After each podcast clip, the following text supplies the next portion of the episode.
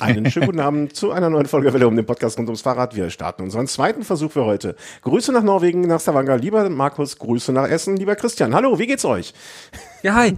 Und, alles gut? Ja, Schön. alles gut. Alles Schnell gut? weiter. Super. Ja, Wetter war schön, Wetter war schön, euch geht's gut, alles super? Wetter gut. Ja, gut. Auch in, auch in Norwegen alles gut? Alles gut, ja, ja.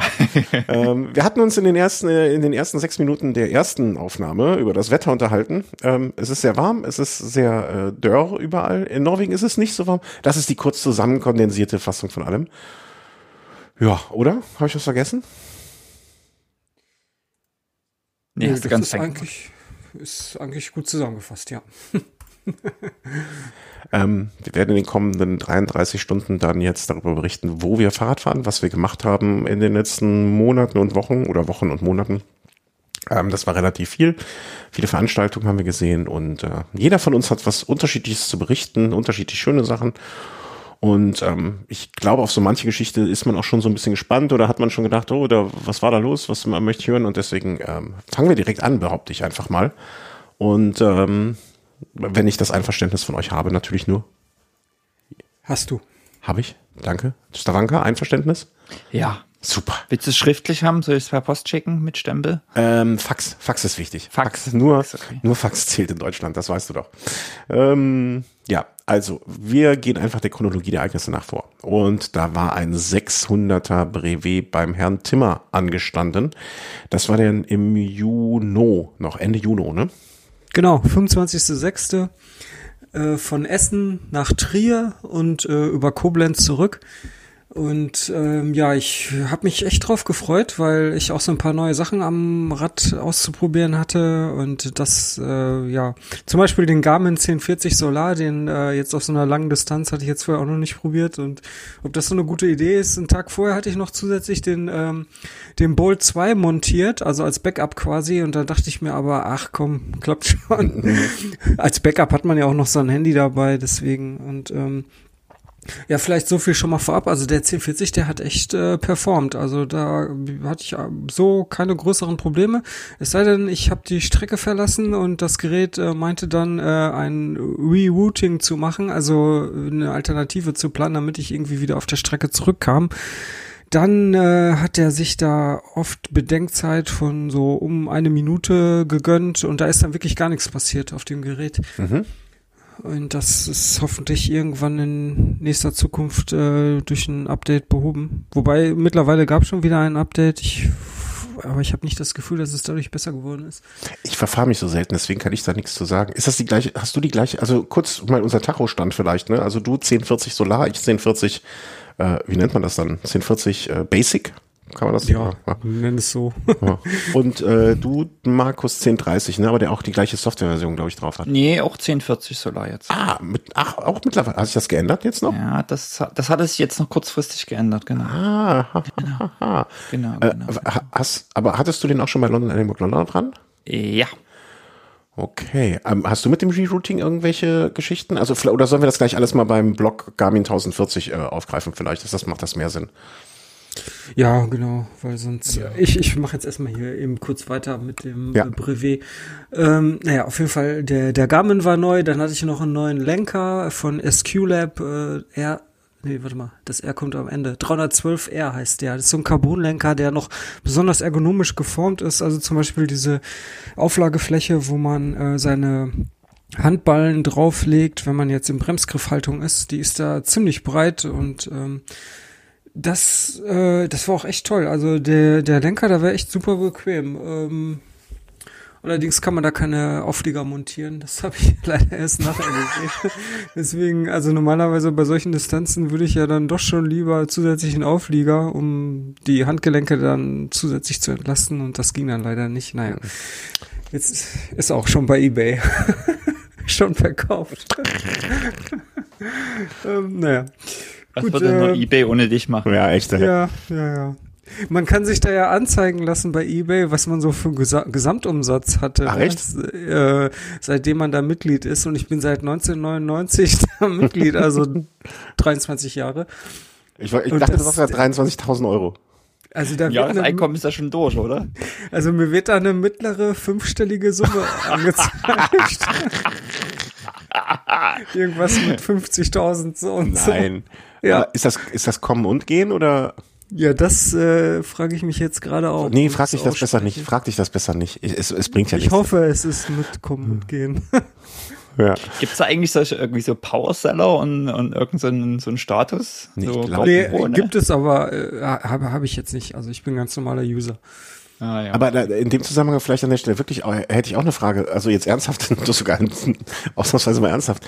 Ähm, kann also ich habe letztens, weil ich habe jetzt auch äh, den Keller ausgemistet und so, ne? Und dann habe ich auch eine Nachricht von eBay bekommen, ähm, dass wenn man, oder nee, von PayPal bekommen, dass ähm, sie mehr Informationen bräuchten, sonst wäre bestünde die Gefahr, dass mein Konto gesperrt werden würde, weil ich einen gewissen Umsatz jetzt überschritten hätte.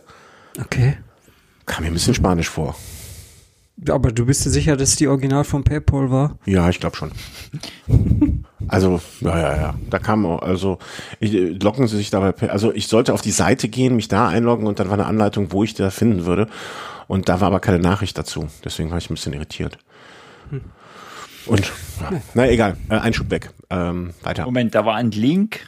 Nee, nein, da wurde gesagt, äh, das war, äh, ich habe eine E-Mail bekommen mit denen von normaler E-Mail und da stand dann drin, wo ich das finde, wenn ich in der PayPal-App bin. Also nicht in der, also nicht hier Link, gehen Sie zu Pay, klicken Sie hier drauf und geben Sie Ihre Credits ein. Keine Sorge. Ähm, Ja. okay, Äh. also der Escolab ist jetzt äh, schon, schon, freut sich jetzt schon jemand anders drüber. Aber Ja. du hast jetzt, also ich verstehe jetzt nicht so ganz, warum du den verkauft hast, wegen dem Auflieger. Ja, weil ähm, kein Auflieger montierbar ist.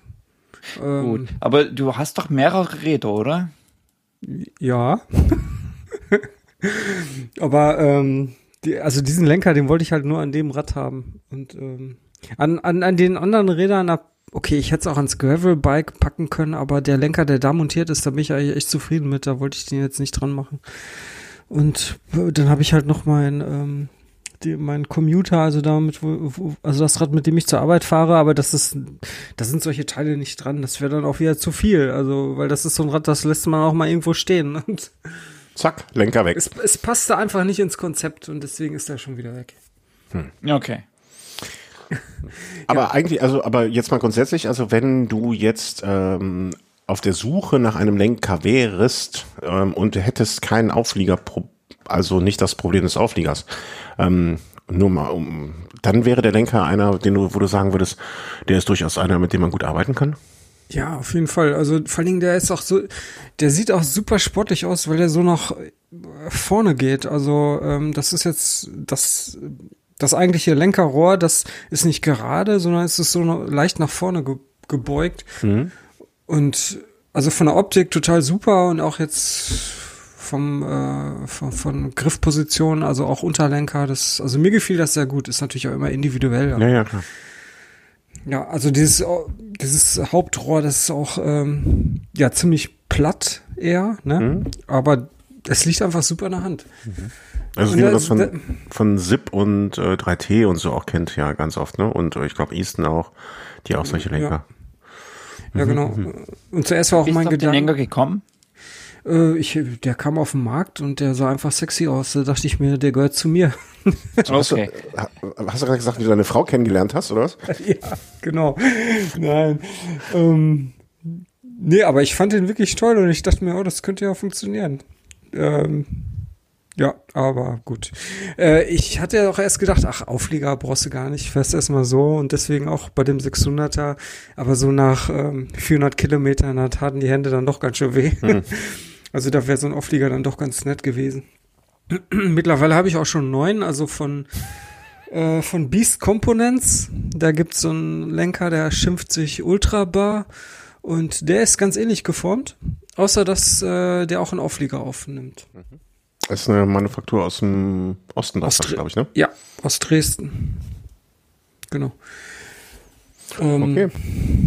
Ja, und äh, ja, wie war Zurück zum Brevet. eigentlich?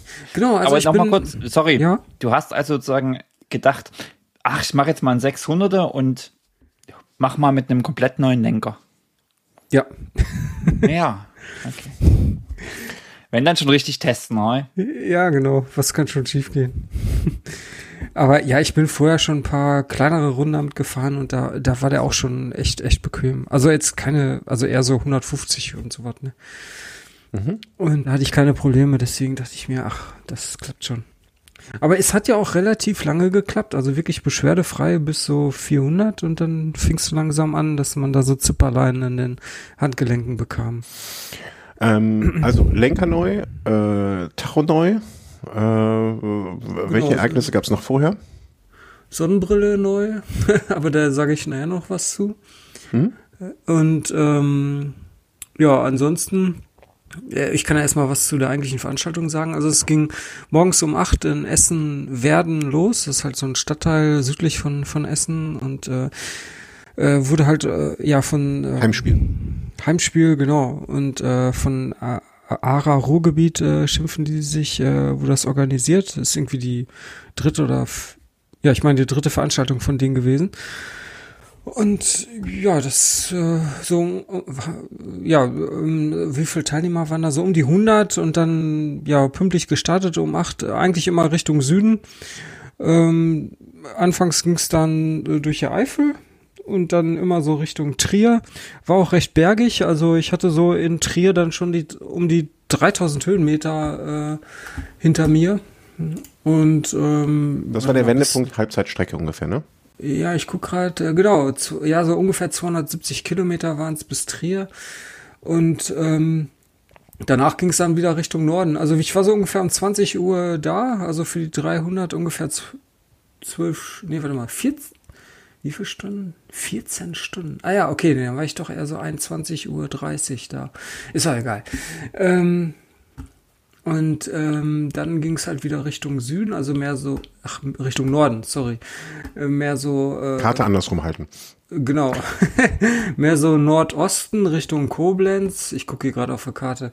Und da war es eigentlich über, überwiegend flach, weil es eigentlich nur so an der Mosel entlang ging. Und ähm, ja, dann so zwei Stunden, nachdem ich äh, diese Richtung dann gefahren bin, da fing es dann an zu regnen. Das sah eigentlich nur so aus wie so ein kleines Schauer, das so von hinten kam, aber das war dann doch ein re relativ kräftiges Gewitter. Und äh, ich habe mich dann da irgendwo unter so einen Kirchenvorraum untergestellt. Und naja, wie das halt so ist bei so einem Gewitter, da ist erstmal alles klitschnass und ähm, ja, die ganzen Sachen halt alle nass und äh, wollte auch nicht so richtig trocknen. Wie viel Uhr war es da? Äh, ja, so irgendwas ein oder zwei Uhr in der Nacht. Und ähm, dann war ich irgendwann so gegen, ach ja, dann kam eine Baustelle, boah, ey. Da, da habe ich eine Stunde vertrödelt, weil mitten auf der Strecke eine Baustelle war und es gab einfach keine Möglichkeit, da drum herum äh, zu fahren. Also nicht irgendwie auf dem Grünstreifen zu, zu Fuß. Also da war die Straße halt komplett gesperrt. Und dann bin ich da erst in so einen Wirtschaftsweg rein und dachte mir, ach komm, dann fährst du da irgendwie so ein bisschen außen drum herum, dann mhm. bist du schnell wieder da. Ging aber nicht. Da, da, das war nicht möglich. Ich musste dann einen viel größeren Bogen außen herum machen über eine Bundesstraße. Äh, bis ich das erstmal gescheckt hatte, da waren schon 45 Minuten rum. Also ich habe da echt eine Stunde äh, vertrödelt, nur wegen dieser einen blöden Baustelle. Aber ja gut. Ähm, dann irgendwann wurde ich müde. und dann war ich irgendwo an der Mosel unterwegs und äh, ich hatte ein, ähm, ein Notfall, äh, wie, warte mal, diese komischen Notfallsäcke, so ein Schlafsack dabei. Also das ist ja nur so eine Alufolie. Mhm. Und dann noch eine äh, Isomatte. Äh, so eine Thermrest, so eine Ultralight-Dingen und äh, ja. Und dann äh, stand da irgendwo ein Schild, Gewerbegebiet, da musste man so einen Berg hoch, dann dachte ich mir, ach, da ist bestimmt irgendwo was, also war mitten in der Nacht, ne, und so gegen drei Uhr. Und dann war da eine Schnapsbrennerei und es, also man roch es auch so ein bisschen, ne? Mhm. Und dann, äh, da war nichts abgesperrt oder so, da war auch keiner. Und dann habe ich mich da auf so eine Verladerampe gelegt.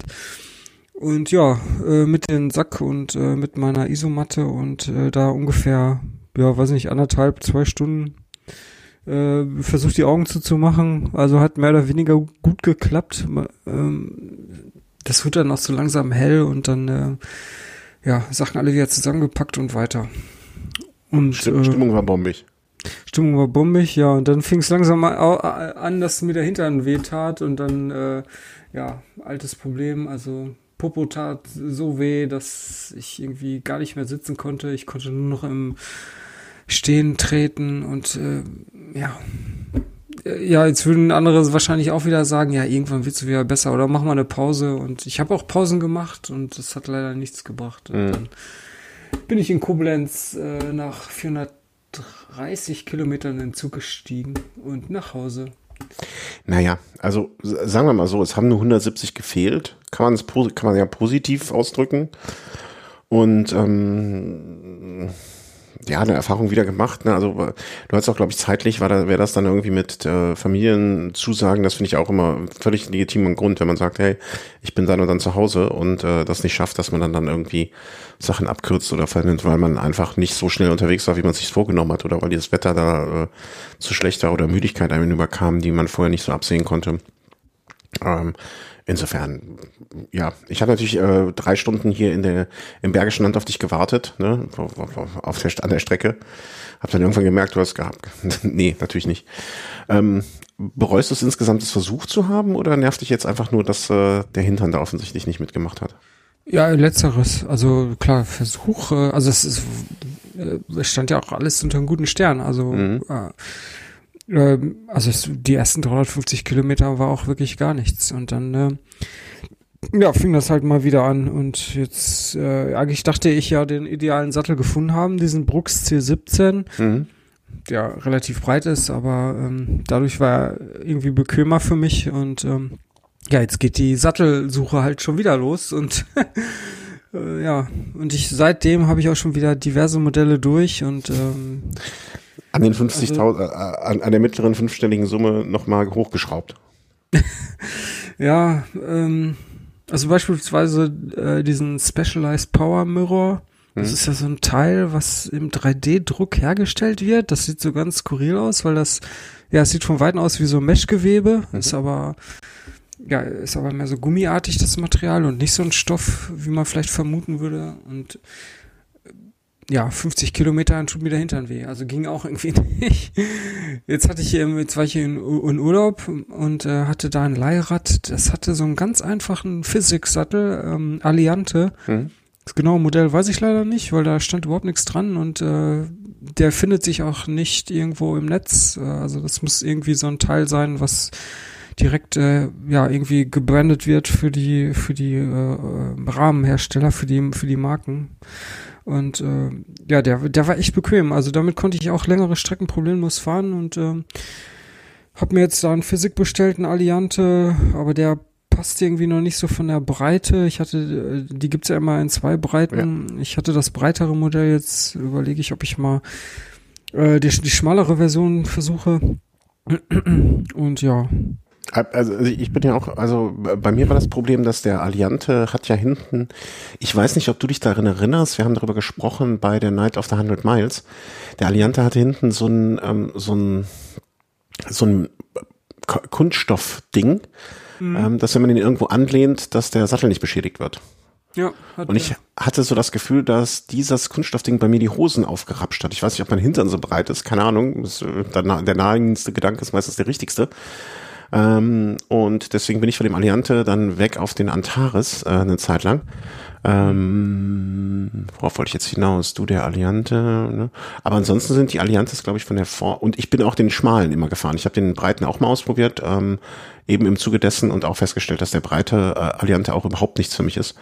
Ähm, Aber der, der, der schmale Alliante ohne dieses Kunststoffding, das wäre auch wirklich ein Sattel, den ich so gerne fahren würde.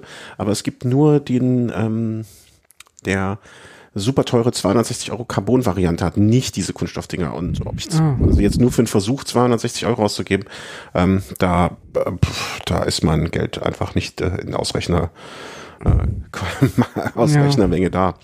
Naja. Ja. Aber ansonsten finde ich den Alliante auch super. Bin ich auch äh, sehr, sehr gut zurechtgekommen. Äh, abgesehen von dem Plastikding. Ja, Physik äh, äh, hat ja ein ganz eigenes System und äh, unterteilt die Fahrer oder Fahrerinnen auch äh, nach der Ge Gelenkigkeit. Ne? Also Genau. wenn du jetzt eher so ein Typ bist, der äh, der irgendwie recht ungelenk ist, dann nennen die das, ähm, warte mal, Bulle? Bulle, genau. Und dann ist der Alliante halt das richtige Modell für dich. Und der, der ist ja eher, also wenn man den von der Seite betrachtet, relativ stark gebogen. Also der geht so hinten hoch und äh, vorne auch runter. Es ist quasi wie so eine S-Kurve. Und ähm, umso beweglicher du bist, umso gerader wird der Sattel quasi. Mhm. An Arione ist der, äh, nee Quatsch, Antares ist dann der, äh, das Chamäleon und äh, an Arione ist äh, die Snake. Auch ja. ähnlich bei Stella Italia, das ist ja auch so mit äh, L und äh, S1, S2, S3, äh, wo die auch mhm. mal eine Beweglichkeit in der Hüftrotation da sich orientieren. Ja, ähm, 600 nicht geschafft. Äh, wie war sonst? Äh, also was heißt nicht geschafft? Äh, nicht beendet, aber viel geschafft, äh, um es mal so zu sagen. Ja, an, ansonsten, also das, das beispielsweise das Teilnehmerfeld, da waren ziemlich viele äh, ältere Fahrer dabei, also so älter als ich sogar noch. noch älter? äh, noch älter als ich. Ja. Und die, ähm, die fahren halt alle auch oft dann ganz altes Material. Ne? Also klar, wenn man so ein Rad hat, das sich irgendwie bewährt hat, ne? warum sollte man da nicht mit weiterfahren? Ne? Mhm. Aber äh, ich, ich habe ja ungefähr genau das Gegenteil. Also ich habe ja jetzt ein Rad so mit Hochprofil, Carbon-Laufrädern und dann irgendwie, ja, keine Ahnung. Sieht auf jeden Fall alles ein bisschen modern aus und ähm, ich habe irgendwie, ich weiß nicht, also dieses Mal fand ich das Teilnehmerfeld nicht so prall. Also sonst hatte ich da immer viele Jüngere auch dabei und da habe ich mich besser mit verstanden. Also diese Leute, die zeichneten sich dadurch aus, dass die irgendwie ziemlich ablehnend waren, obwohl ich äh, da offen auf die zugegangen bin. Und du bist ja erst noch jung. Ja, ich habe ja jetzt auch, äh, ich rede ja auch ganz normal mit denen. Also wie das halt so ist, ne? Wenn man zusammen Sport macht und beispielsweise jemand von denen an der Straße steht und einen Platten hat, dann fragt man natürlich, äh, ob man da irgendwie helfen kann. Aber das selbst in so einem Moment äh, kommt einem da eine Ablehnung entgegen oder die, die äh, also die, die kannten sich natürlich auch alle untereinander und haben sich dagegen äh, seitig angezickt. Also ich weiß nicht, vielleicht hatte ich einfach nur Pech und habe da irgendwie eine komische Gruppe immer angetroffen, äh, aber ich weiß nicht, ich fand die alle irgendwie ziemlich unsympathisch und ähm, Grumpy Old ja. Man. Ja, wirklich, genau. ähm, ja, kann man jetzt, ähm, kann halt passieren.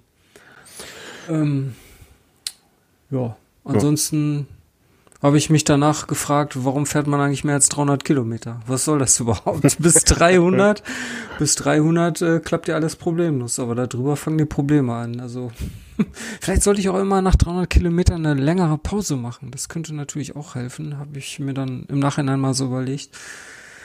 Oh, ja. Wie hast du das überhaupt mit Pausen gemacht? Ähm, ich habe Du hattest ja auch den ganzen Track quasi als einen Track, den du dann fährst auf deinem Garmin und dann bist du einfach los. Also es gab ja kein, mhm. oder gab es irgendwie Zwischenstationen, Kontrollstationen oder wie?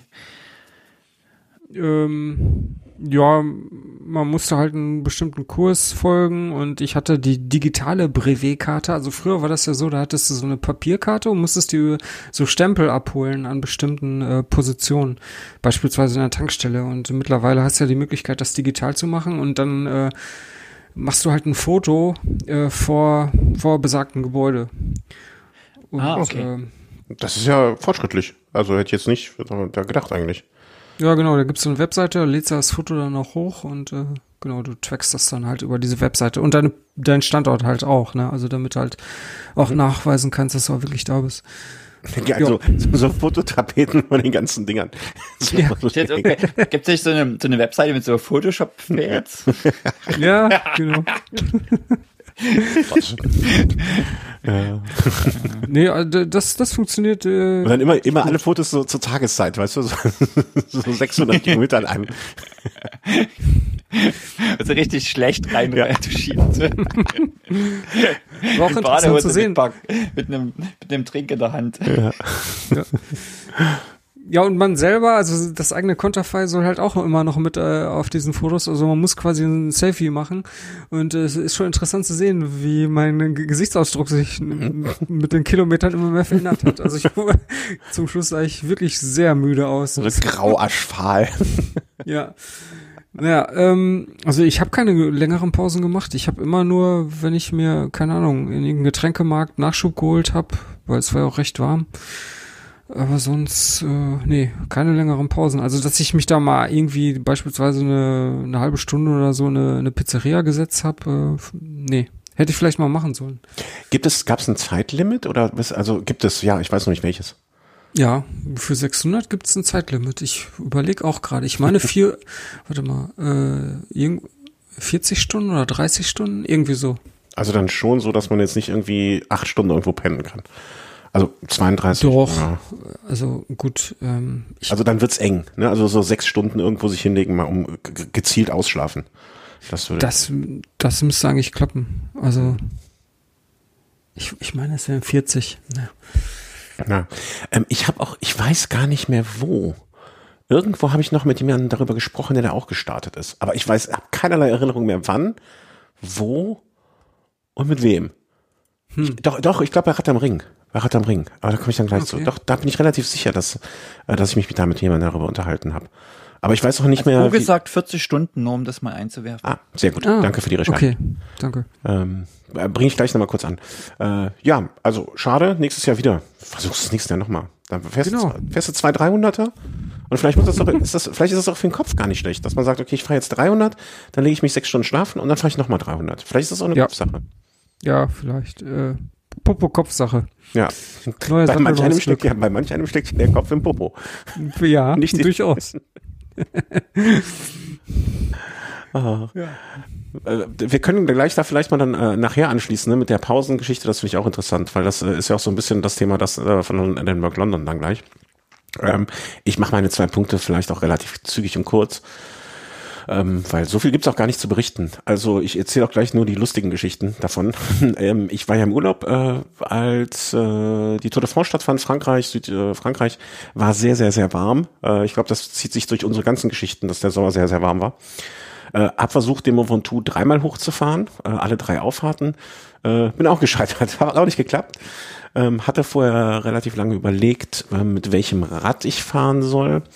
Hm, hab auch euch gefragt und äh, da, wie es manchmal so ist, ne, du fragst fünf Leute und hast sechs Meinungen am Ende. Ähm, habe mich dann aber entschieden dazu, also äh, Hintergrund war, ich habe entweder überlegt, mit dem Ritchie zu fahren, was rund zwei Kilo leichter ist, ähm, oder mit dem ähm, Surly, also mit dem Gravelrad und habe mich dann fürs Gravelrad entschieden, weil einfach da eine deutlich leichtere Übersetzung dran war. Da hatte ich eine 38, 42, also 38 vorne, 42 hinten. Und dafür habe ich die zwei Kilo mehr Gewicht äh, in Kauf genommen und habe mir dann da 32er Conti 5000er drauf gemacht, also Slicks. Und ähm, das hat super performt. Also daran lag es auf gar keinen Fall. Würde ich auch beim nächsten Mal genau so wieder machen. Ich würde mir, glaube ich, sogar das 36er Blatt vorne drauf machen. Ähm, weniger treten immer gut. Ähm, ja, die, die erste Auffahrt von, ich, ich kann die französischen Namen nicht aussprechen, von Bedouin, Bedouin, wisst ihr das? Nee, ne? Ihr seid da noch nicht. Nee. Ähm, die, die erste Auffahrt von dort jedenfalls aus, die klassische Auffahrt und die man auch bei den meisten ähm, Tour de France äh, Aufstiegen so kennt oder die meistgefahrenste da. Hm, ja, super schön. Ähm, bin ich schon mal gefahren, hat echt Spaß gemacht vor allem mit dem leichten Gang bin relativ früh gestartet und äh, da ist es ja immer so, du fährst ja nie alleine. Du hast ja immer Fahrradfahrer um dich rum. Ähm, das ist wirklich wie, wie so, keine Ahnung, wie so autofreier Tag irgendwo. Weil sind nonstop, wirst du überholt, überholst andere, alle Herren Länder. Und das ist, ich finde das einfach immer ein sehr, sehr mh, hm, inspirierend ist vielleicht zu viel, aber äh, immer ein sehr, sehr schönes Gefühl da. Und an dem Tag selber war noch eine Truppe aus England da das war sehr, äh, die irgendwie so äh, im Gedenken an Tom Simpson, der damals da verstorben ist, ähm, da hochgefahren sind und sind auch in, naja, es waren wahrscheinlich keine Originaltrikots, aber es waren Trikots in dem gleichen Design, äh, mit einem uralten Peugeot, also der ist damals für das Team Peugeot gefahren. Und ähm, ja, die, die sind da auch hochgefahren, ne? Und da die Damen in so Kleidern von damals und das, das war echt äh, sehr, sehr, sehr, sehr nett. Ja, äh, ist das, äh, Entschuldigung, ja. ist das die Auffahrt, die, ähm, ja, die es auch in Swift gibt? Ähm, ja, die genau, die ist das. Die auch einig, also ich finde, also ich finde jetzt nicht, dass die eins zu eins so die gleiche, also ne, es ist noch was anderes da hochzufahren, aber die ist von der Idee her ist es die gleiche, ja. Und ähm, nur, dass du da deutlich, also ich zumindestens, also ich, äh, ist das das, wo du eine Stunde mal hoch, nee, du bist ab der ersten Stunde hochgefahren, ne? Ja, also unter einer Stunde. Ja, ja, ja, ist klar, unter einer Stunde. ähm, ich weiß nicht, ich bin einmal ähm, ähm, hier äh, Alp d'Huez auf äh, Swift auch hochgefahren, äh, Quatsch, ähm, na, äh, Mont Ventoux bei Swift hochgefahren mhm. und ähm, ja, also das, das ist schon nett, aber das, ich, ich mag diesen Berg einfach unfassbar gerne. Also auch wenn es jetzt erst das zweite Mal ist, dass ich da hochgefahren bin, aber ich ähm, mag das sehr, sehr, sehr. Und äh, ja, dementsprechend, das ist nochmal was anderes. Ähm, okay, oben angekommen, schnell einen Riegel reingeschoben. Also da oben sind dann auch, ich, ich würde schätzen, als ich da ankam, das war auch äh, in den, nee, eine Woche vor den französischen Ferien noch. Also ne, war eigentlich, also ich würde schätzen, dass 200 Radfahrer da oben sich befanden zu dem Zeitpunkt. Also wow. äh, einfach, einfach nur so an einem Donnerstag, Donnerstag war das, glaube ich. Und an dem Tag war eine große Tour de France-Etappe auch noch. Ne? Also es, ich, ich hätte auch genug Gründe gehabt, nicht an dem Tag hochzufahren. Ähm, aber ja, da, da ist immer viel los. Ähm, runtergefahren auf der anderen Seite äh, bin ich noch nie runtergefahren. Das war dann die Abfahrt nach, ich guck mal, ob ich den Ort finde. Ähm, nur damit die Leute, die sich vielleicht dafür interessieren oder sowas auch schon mal machen wollten. Ähm, die Abfahrt nach Malu, puh, schwierig auszusprechen für mich. Malouche, Malouchne, sowas in der Richtung. Ähm, das ist quasi andere traditionelle Auffahrt hoch, ähm, die schon mal gefahren wird. Ja, runter, Abfahrt völlig unproblematisch, jetzt technisch nicht anspruchsvoll, alles easy. Und dann hatte ich ähm, so von meinen äh, Manusson vielleicht auch, hatte ich von meinen zwei Liter Flaschen, also jeweils ein Liter, hatte ich noch eine halbe voll, ähm, so eine Dreiviertel voll vielleicht. Und dann dachte ich mir, na okay, hm, füllst du jetzt hier auf oder nicht? Und ich hatte mit meiner Frau verabredet, dass die ähm, mich quasi bei der zweiten Auffahrt kurz treffen, um meine Flaschen aufzufüllen, mir was zu trinken zu geben und so, was zu essen. Und dann da oben ist so ein großer Freizeitspielplatz, Kinder für Kinder und so weiter. Und das war so ein bisschen das, ne, ja. Und dann habe ich unten angerufen und habe gesagt, so, ich fahre jetzt in fünf Minuten wieder los, zweite Auffahrt. Und dann muss man sagen, kam der Knackpunkt des Tages, weil ähm, ich fuhr los und hatte dann die Flasche auch irgendwann leer, nach einer Dreiviertelstunde ungefähr. Und dann rief ich an, wo seid ihr denn? Wie lange dauert's noch? Und dann hieß es, ja, äh, wir fahren jetzt los. da kam es dann äh, zu einem kurzen Entsetzen bei mir die sind, ne, also gab irgendwie Probleme, wieso, weshalb, warum, ist jetzt auch egal. Jedenfalls konnten die erst viel später losfahren als geplant. Und äh, ja, das hat mir so ein bisschen das Genick gebrochen. Weil ich habe dann, ich bin dann noch so ein 20 Minuten vielleicht, 10 Minuten gefahren und war dann so fix und alle, dass ich mich erstmal an den Straßenrand gesetzt habe und dann eine Dreiviertelstunde gewartet habe, äh, ohne was zu trinken auch groß. Also mich haben schon Passanten angesprochen, ob alles gut wäre. Äh, so einen erbärmlichen Eindruck habe ich gemacht. Und äh, ja, dann sind die gekommen, dann habe ich mir erstmal, ich weiß nicht, ob ihr das kennt, es gibt da so Radler, alkoholfreies Radler. Davon habe ich mir erstmal drei Flaschen äh, auf Ex gegeben, ähm, um dann noch mit eiskaltem Wasser hinterher zu kippen. Habe mich quasi so versucht, so schnell und so viel zu hydrieren, wie es irgendwie geht. Aber da war der Drop irgendwie schon gelutscht. Also ähm, ich habe mich dann aus Rad gesetzt, bin losgefahren und habe dermaßen Krämpfe bekommen innerhalb der ersten 100 Meter, dass ich, äh, es war dann auch zu verführerisch, dass das Auto gerade dann da stand dass ich gesagt habe, anderthalb Auffahrten bei der Hitze ähm, reichen mir. Hätte ich mehr getrunken, hätte ich wahrscheinlich die zweite Auffahrt mindestens geschafft, aber hätte, wäre, wenn, egal. Äh, hat nicht geklappt. Hatte einen tollen Tag auf dem Rad. Bin dann nach Hause gefahren, ähm, also im Auto mitgefahren, habe mir die Tour de France Etappe über den Galibier äh, angeguckt, die fantastisch war. Hab mir zu Hause erstmal äh, massiv rehydriert natürlich, ähm, mit habe auch zwischen zwei Uhr nachmittags und ich glaube, neun Uhr abends oder zehn Uhr irgendwie, habe ich fünf Liter Flüssigkeit in mich reingekippt. Ähm, äh, ich, und ich möchte betonen, nicht nur Bier. ähm, also ich war wirklich einfach alle, also leer. Also ich hatte alles weggeschwitzt. Äh, Trikot, Trikot, das blaue Trikot, was du auch hast, Markus, war hinten so komplett weiß. Mit Salz mhm. überzogen. Du kennst das ja. Ähm, ja, schönen Tag gehabt, viel Spaß gehabt und äh, ne, eine Sache von der Bucketlist noch nicht gestrichen, weil das wird dann einfach nochmal probiert irgendwann. So ist mein Fazit des Tages. Also dreimal willst du auf jeden Fall noch mal fahren. Ja, das will ich auf jeden Fall versuchen. Also das ist jetzt, also ich, ich war auch so, zu, als ich das, den zweiten Anstieg losgefahren bin, war ich auch echt noch so einigermaßen guter Dinge. Insofern, äh, das sind 4400 Höhenmeter. Das ist jetzt ja gar nicht so extrem viel, sage ich mal. Ne? Also ich, ich glaube auch, ähm, dass im Moment so bei dreieinhalb ungefähr bei mir, ab da wird's extrem schwierig. Ne? Aber ähm, ein bisschen besser einteilen noch, ein bisschen früher starten, ähm, sich nicht auf jemand anders verlassen bei der Hydrierung, also ne, dass man genug Wasser bekommt, ähm, ist so das, was ich jetzt daraus gezogen habe. Oder zumindestens äh, immer einen Notfallplan haben noch. Ja, das sind so die Lehren daraus. Aber ich finde ja, wenn man daraus was lernt und das dann anders macht, dann ist das ja okay. Und was denkst du, wie groß muss das Zeitfenster sein für dich, wo du sagst, du, du schaffst das, also schaffst jetzt mm. dreimal hoch? Ich, ich glaube mit dem, also das Zeitfenster ist, glaube ich, gar nicht so das Problem. Nee, ich denke ja auch jetzt vor allen Dingen Richtung Herbst und ich. Äh, Ach so. Von euch ist das ja alles nicht so weit weg. Ja, ähm, doch. Kann sich ja jetzt auch mal früher oder Herbst aussuchen, ja, nee, vielleicht nicht so heiß nicht. ist. Nee, unterschätzt das mal nicht. Ähm, achso, du meinst wegen der Tageszeit oder was? Ja, genau. Also man kann ja auch mal im Frühjahr oder Herbst fahren, äh, wenn es vielleicht auch. Ja, das ist schon, das ist schon eine Ecke, ne? Das ist auch schon eine vierstellige Kilometerzahl, die ich darunter fahre. Also ne, nicht unterschätzen. Okay. Ähm, also wir sind, glaube ich, zurück von, wir sind von Mont aus nach Hause gefahren quasi, also hinterher, ein paar Tage später. Und da waren wir schon irgendwie von morgens um sieben bis abends um sieben, also eine 12, 13 Stunden Fahrt machst du da schon. Ähm, okay.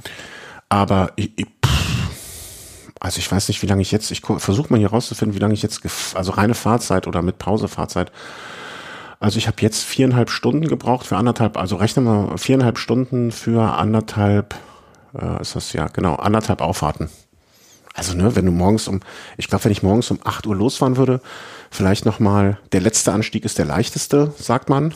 Ne, also es wird wahrscheinlich nicht der schnellste sein, aber der, der leichteste von den dreien. Ähm, also ich, ich glaube, wenn man morgens um 8 Uhr losfährt oder um, um, um 7, 8 Uhr, dann ist das kein Problem. Und du kannst ja auch im, es gibt ja Leute, die sind da äh, deutlich öfter, zehnmal hochgefahren oder so oder neunmal. Ähm, die sind auch im Dunkeln mit dem Licht gefahren. Das ist ja auch nicht, solange du vielleicht die letzte Abfahrt nicht runter mit dem Licht machen musst, ne, ist das ja kein Problem. Mit Licht hochfahren ist ja, ist ja easy. Zehnmal? Ja, ich weiß nicht, wie es mit den Temperaturen dann irgendwann mal ist. Nachts kalt. Äh, ja, ja, aber also, also wenn du morgens um 8 Uhr losfährst, also ich sag mal, wenn du 12, 13 Stunden das Zeit hast, dann müsste das eigentlich zu machen sein. Und ja, ich glaube, der Mast, der, der Rekord liegt bei 10 Fahrten. Also ich kann dir mal gerne das Buch geben. Es gibt so ein ganzes Buch über den Montur aus dem Covadonga Verlag, was ich gelesen habe, auch vorher nochmal. Ähm, danach weißt du wirklich von jeder Biegung, was da passiert ist. Ähm, also wirklich äh, mit, äh, also ich, äh, unfassbar detailliert, detailliert. Und ähm, da ist, glaube ich, auch von den Rekorden die Rede. Und ich meine, der Rekord liegt bei zehn Fahrten. Da ist dann aber auch jemand, glaube ich, nur, äh, der ist immer hochgefahren mit dem Auto runter und so. Das waren also dann auch, ähm, ich will nicht sagen gecheatet, aber mm, nicht so, wie ich mir den Rekord vorstellen würde. Sagen wir es mal so. Mhm. Nicht, dass ich ihn mache, nicht, äh, auch nur im Ansatz planen würde. Okay. Ja, aber ähm, also wird nochmal gemacht, ganz oder wird nochmal versucht auf jeden Fall äh, Lehren draus gezogen und ich finde, ähm, ähm, ja, vom Tech, von dem, was ich am Rad hatte, was ich anhatte und so war alles super. Nur mehr trinken. Hab auch mal überlegt, so einen Trinkrucksack vielleicht noch zusätzlich mitzunehmen. Und da hast du auch wieder was am Rücken. Weiß auch, glaube ich, ja nicht, dass das meins ist. Vielleicht nochmal eine Haltung. Es wird schön warm, das hm? Trink. Gut, das ja. wird eine Flasche auch, aber ja, ja, dann schwitzt du hinterher weniger. Also dann hast du noch weniger, dann läuft dir der Schweiß den Rücken runter. Ich glaube, das wäre auch nichts für mich. Da, da, es gibt andere, die kommen damit gut zurecht, aber für mich wäre das, glaube ich, nichts. Ja, also wenn Hörer noch Fragen hat, ne, ich, ich hatte vorher noch so diverse Rückmeldungen von Leuten, die es auch schon geschafft haben, ne, ähm, ja, ja, alles klar, gar kein Problem und Problem. Ich, ich glaube auch, dass das kein riesiges Problem ist. Es war einfach extrem heiß, ich hatte zu wenig zu trinken und das waren für mich jetzt so ähm, die Sachen, die mich da aus dem Konzept gebracht haben. Ich wusste ja auch vom Candy Bee, dass ich 13 Stunden mehr oder weniger am Stück fahren kann. Ja, also wenn ich das jetzt hochrechne, dass ich jetzt viereinhalb Stunden, fünf, fünf oder ja, viereinhalb Stunden gut gefahren bin, da hätte ich ja jetzt noch locker Zeit gehabt. Ja, also das scheint mir alles machbar. Mm, und auf dem Fahr auf der Fahrt dorthin nach Frankreich ähm, ereilte mich dann ähm, ein Anruf.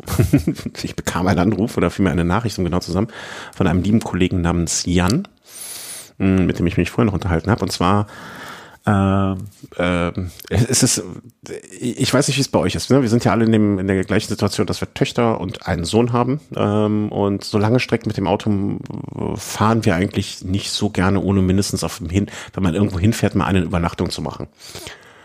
Ähm, und deswegen haben wir uns vorher überlegt, so, okay, wenn wir jetzt nach Südfrankreich, wir waren vorher noch in Périgord fahren, wo kann man denn vielleicht eine Pause machen, mal übernachten? Wir dachten noch darüber nach, eine Nacht in Paris zu machen. Und ich weiß gar nicht, wer auf die Idee kam und wie wir darauf kamen. Ähm, es gibt so einen Freizeitpark vor den Türen von Paris äh, im Asterix-Stil. und hm. da haben wir übernachtet, da haben wir halt gemacht und äh, da, da stand da, äh, ich stand quasi zwei Meter neben Obelix und bekam dann die Nachricht von meinem Kollegen Jan, äh, ob ich denn jetzt noch, äh, also, ne, weil ich hatte keinen Platz für Rad am Ring. Ich habe bewusst gesagt, nee, lass die anderen mal vor. Ich habe das schon oft genug gemacht und äh, Staffel immer wieder. Also zum fünften Mal eine Staffel ist jetzt auch irgendwie, pff, sollen die anderen auch mal ran, ne? Die können ja auch mal und ich möchte nicht, ich war schon für Veranstaltungen bei, bei Components unterwegs dieses Jahr. Naja, und dann, ähm, wie es in diesem Jahr so ist mit Corona und allem möglichen Zeugs drumherum, bekam ich dann äh, im Asterix Park neben Obelix kurz vorm Zaubertrank äh, die Nachricht, ob ich jetzt äh, mitfahren würde bei Rad am Ring, weil es ja ein Platz frei geworden. Und dann habe ich natürlich gesagt, ja, hab's euch weitergeleitet und kam direkt auf so so Nachrichten, ich weiß gar nicht, was du geschrieben hast, das Thema. Irgendwie so so ach du Scheiße und was ist jetzt los und so weiter und so fort. Ja, du und dann stirbst. Genau. Und dann ja, dann habe ich einen Einzelstarterplatz bekommen und äh, habe mir dann ein bisschen Zaubertrank eingepackt und habe gedacht, naja, machst das halt noch. Und habe dementsprechend die Von Two-Fahrt natürlich auch so ein bisschen als Vorbereitung dazu noch gesehen. Ja, und dann habe ich das halt, äh, ich weiß gar nicht mehr, wann war das? Das war kurz bevor London, Edinburgh London, ne? Die Woche davor, kann das sein? Hm, ja, ich glaube schon, oder? Ja, ich glaube ja. schon. Ja, Weil ich habe dir die Lampen ja noch gegeben, genau. Ähm, genau. Ja, war das Wochenende davor, war äh, Rad am Ring. Und ja, ist auch eigentlich gar nicht so viel zu erzählen. Also äh, Riesenhochachtung von meinem Kollegen äh, Bock, der 16 Runden gefahren ist. Ich bin neun Runden gefahren. Wenn ich es nochmal machen würde, würde ich mir die 10 anpeilen. War super heiß. Ähm, ich bin ja auch nicht der leichteste. Da sind tun die Höhenmeter schon ordentlich weh. Und äh, hatte eine gute Zeit da, hatte viel Spaß, mit Leuten mich unterhalten, Spaß, ne, ein bisschen Fahrrad gefahren auch. Äh, und ich hatte vorher gehofft, so ein bisschen insgeheim auf zwölf Runden, so zehn Runden Minimalziel, dann sind es neun geworden, äh, aber jetzt ohne gezielte Vorbereitung, ohne sich da groß Gedanken zu machen und so weiter. Äh, fand ich das schon okay. Also da bin ich jetzt nicht irgendwie sehr, sehr traurig, um es so zu sagen. Ja. Ja, bei den Temperaturen vor allem, ne? Das ja, das braucht ja auch nochmal ordentlich. Ja, ja, ich hatte einmal 40 Grad am Garmin stehen. Also das war schon sehr, sehr lustig. Und ähm, will, ich will jetzt nicht teasern, aber äh, wenn wir gleich nochmal über den Garmin sprechen, ähm, äh, es gibt ja diese neue Funktion, äh, wie heißt die, Stavia-Funktion, Stemnia-Funktion, die dir anzeigt, äh, wie viel, wie viel Tank du sozusagen noch, äh, nee, wie viel Liter du noch im Tank hast, also wie viel Reserve, wie viel, ähm, wie, wie viel Energie du noch hast. Wenn du einen Powermeter hast. Wenn du einen Powermeter hast, und das hatte ich mir für Rad am Ring äh, noch geliehen, hatte ich dran. Und ich bin weite Strecken der, äh, des Rennens quasi klinisch tot gefahren.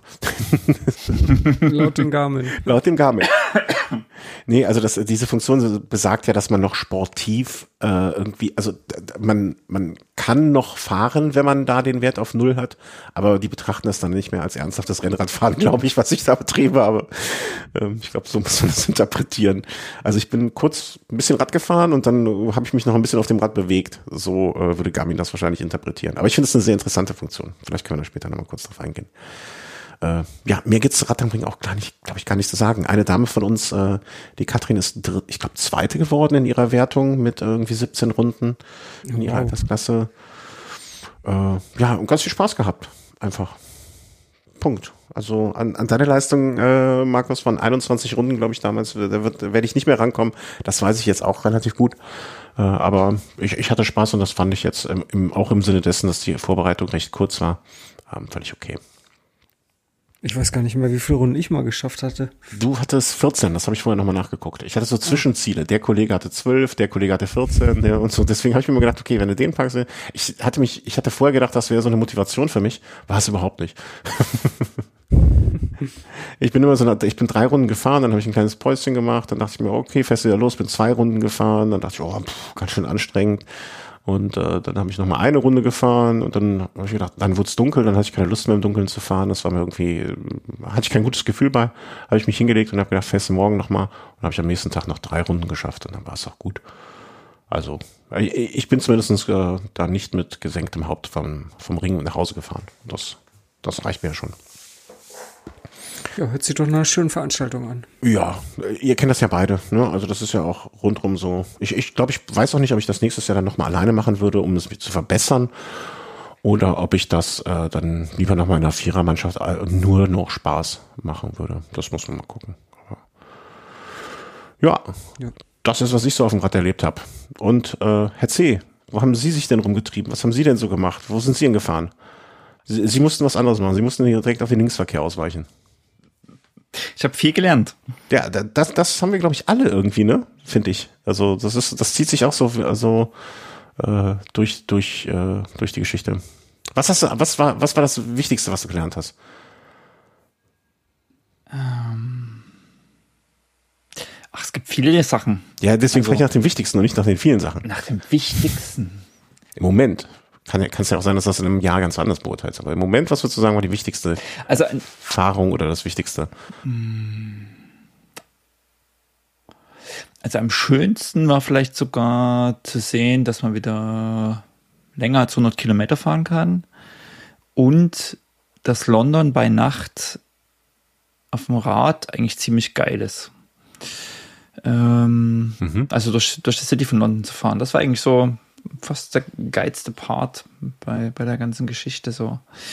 Ähm, wichtig war aber auch zu sehen, dass man mit einem Elektroauto von Norwegen nach London fahren kann, was ah, stimmt, 1700 ja. Kilometer sind oder sowas. Äh, also es gab, gab viele Sachen, die man, die ich gelernt habe, äh, auf ganz verschiedenen, ganz verschiedenen Ebenen. Ähm, deswegen bin ich auch über das Gesamtergebnis auch jetzt gar nicht äh, traurig sozusagen. Vielleicht, die meisten haben darf ich kurz, äh, vielleicht solltest ja? du das auch gar nicht als Ergebnis sehen, sondern über das Gesamtpaket. Weil wenn du das ganze Paket mit, ne, also wenn du jetzt sogar noch diese Elektroreise dann sozusagen mitnimmst und alles, ne, über das Gesamtpaket finde ich dann vielleicht sogar der bessere Ausdruck eigentlich.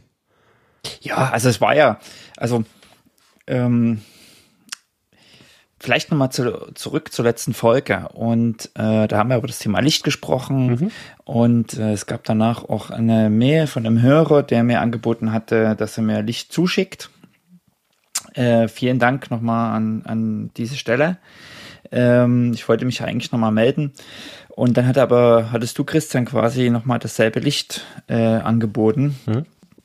Und deswegen äh, habe ich dann gedacht, okay, ähm, da, da, da muss das nicht nochmal von, von weiter her geschickt werden. Und wir haben uns dann quasi auch zur Übergabe kurz gesehen. Aber das vielleicht als Nachtrag zur letzten Sendung. Also es gab quasi Feedback äh, zum Thema Licht. Und du wolltest dann lieber ins Restaurant gehen, als mit mir noch ein bisschen. Ne? äh, und mir wurde auch noch eine, eine, eine Weste angeboten so wie die Nachtfahrt und so. Also das war schon Feedback. Äh, vielen Dank, vielen Dank für das Angebot nochmal an äh, auch an dieser an dieser Stelle ins äh, Allgäu. Ähm, Grüße tja, und ansonsten genau. Und äh, ansonsten muss ich auch nochmal vielleicht ein Stück zurückdrehen, um vielleicht mal zu, zu erklären, wie die Gesamtsituation war. Ähm,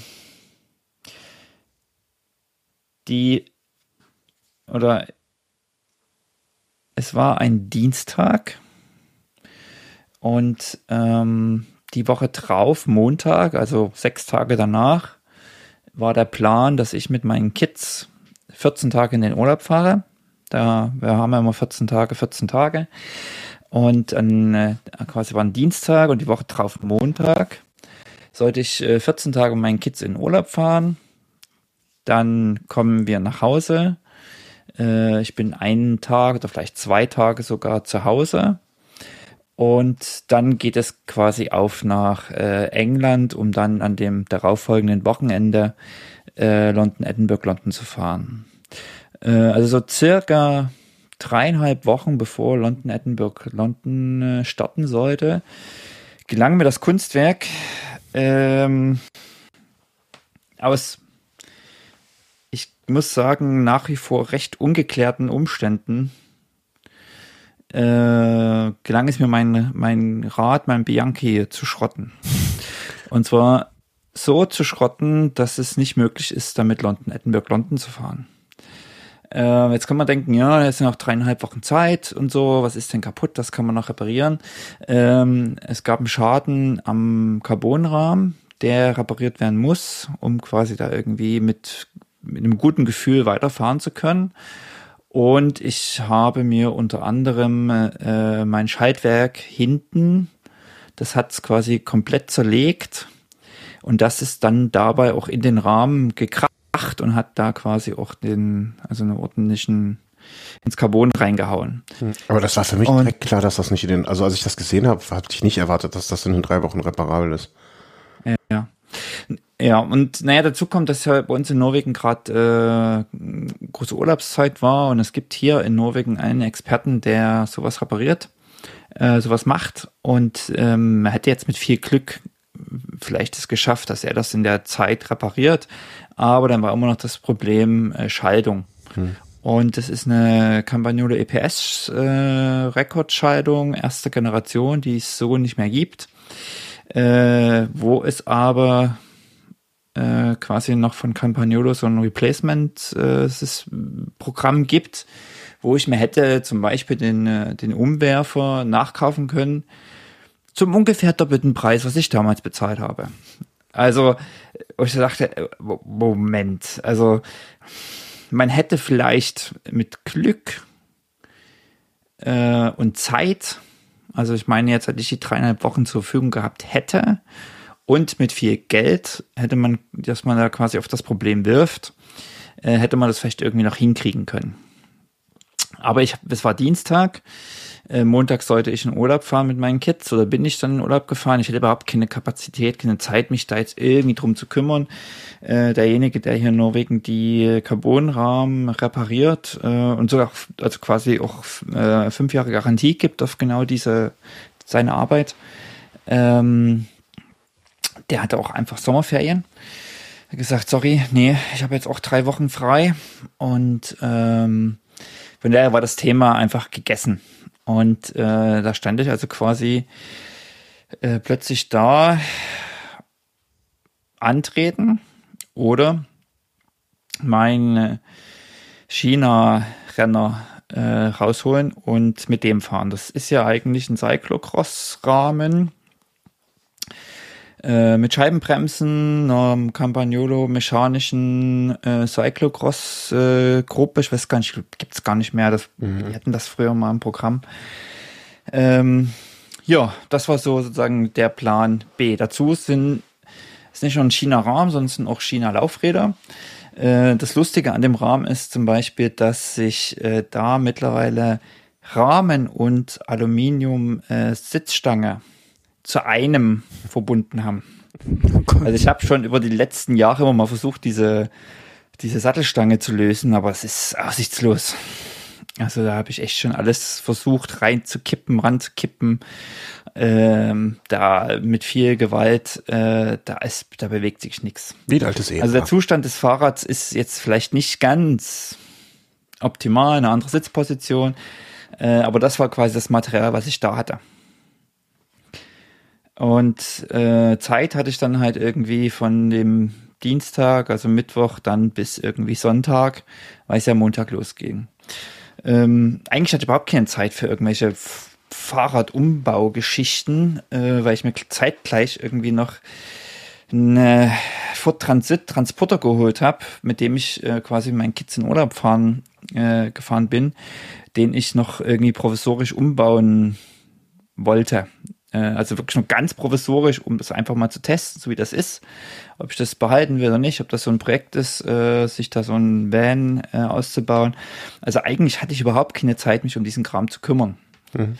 Und ähm, naja, dann habe ich halt irgendwie entschieden, okay, ich nehme das Cyclocross, habe dann äh, noch irgendwie Vorbau und Lenker umgebaut, Auflieger, äh, genau, hatte dort eine Cyclocross-Bereifung drauf irgendwie mit irgendeiner, keine Ahnung, was, ich glaube, irgendwas von Conti Cyclocross hieß die. Also mit ordentlich Profil, was man natürlich da nicht fährt. Da ist es mir dann noch gelungen, ähm, an äh, Conti 5032 Millimeter mhm. äh, Drahtreifen zu bekommen, also den, den man mit bis zu 7 Bar fährt.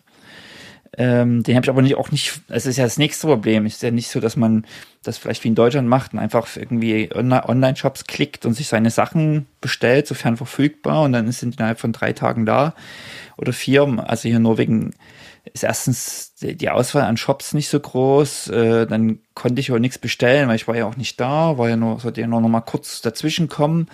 Äh, habe also mir dann noch Sachen bestellt in Deutschland, die ich mir habe teilweise auf den Zeltplatz liefern lassen ähm, und äh, teilweise zu meinen Eltern, die ich auf dem Zeitplatz getroffen habe, wo dann quasi Übergabe war von Sachen, die ich dann noch in England äh, brauchte. Habe also auf dem Zeltplatz äh, die Bereifung zum Beispiel umgebaut. Also ich war dann, bin dann mit meinen Kids in Urlaub gefahren. Dann kam inzwischen Zeit in, in Deutschland die Bereifung an. Die haben meine Eltern mit auf den Zeltplatz gebracht. Ähm, Und dann habe ich da eben auf dem Zeltplatz erstmal die 32er Conti-Bereifung draufgezogen, in der Hoffnung, dass ich mir da nicht irgendwelche Sandkörner noch äh, schön zwischen Schlauch und äh, Mantel irgendwie beim Umbau rein reinquetsche. Äh, also so, so sozusagen war meine Vorbereitung. Und dazu kam, und ich muss sagen, ich glaube, ich hatte das Problem schon mal, dass mein, also die Laufräder sind auch irgendwelche China äh, AliExpress äh, Laufräder, wo ich, also die sind schon ein bisschen einfacher konstruiert. Also irgendwo muss der preisliche Unterschied ja auch herkommen. Und das ist auch völlig okay, ist Material, was völlig okay ist für irgendwie hier kurze Touren und so. Und in diesen fünf Tagen, die ich da hatte und dann Umbau, dann habe ich auch noch äh, einen Testton gemacht und ich dächte, es wäre Samst, Freitag oder Samstag gewesen, bevor ich also mit meinen Kindern in Urlaub gefahren bin, dass ich das plötzlich das Hinterrad blockiert hat. Was Stimmt, da genau noch, passiert ja. ist, kann ich auch nicht mehr nachvollziehen. Zumindest hatte, gab es ein Problem mit Hinterrad, Freilauf, äh, Kassette, Achse, ja. Hinten unten halt. Also irgendwie, das, ist, ich war zum Glück nur ungefähr fünf Kilometer, naja, vielleicht vier Kilometer von zu Hause weg. Das heißt, ich konnte anhalten, konnte nach Hause laufen. Demütig. Äh, und konnte mir das Problem, konnte es irgendwie auseinandernehmen, gucken, was los war. Ähm, was ich dabei feststellte, war, dass ich weiß nicht, ob es das schon immer gibt oder das Problem gab, aber es kam mir schon irgendwie bekannt vor, dass man quasi diesen Freilaufkörper an dem Hinterrad, der ging etwas zu weit unter den Narbenbereich rein. Mhm. Sodass, wenn ich äh, meine Kassette drauf gemacht habe, mhm. das große Ritzel dann an den Speichen hing blieb. Hm. Irgendwelche Spacer dazwischen setzen? Dann passt die Kassette nicht mehr drauf. Dann passt vorne der Rockring nicht mehr, okay. Ich habe dann, das handelte sich nur um, hm, ich sag mal, Zehntel Millimeter.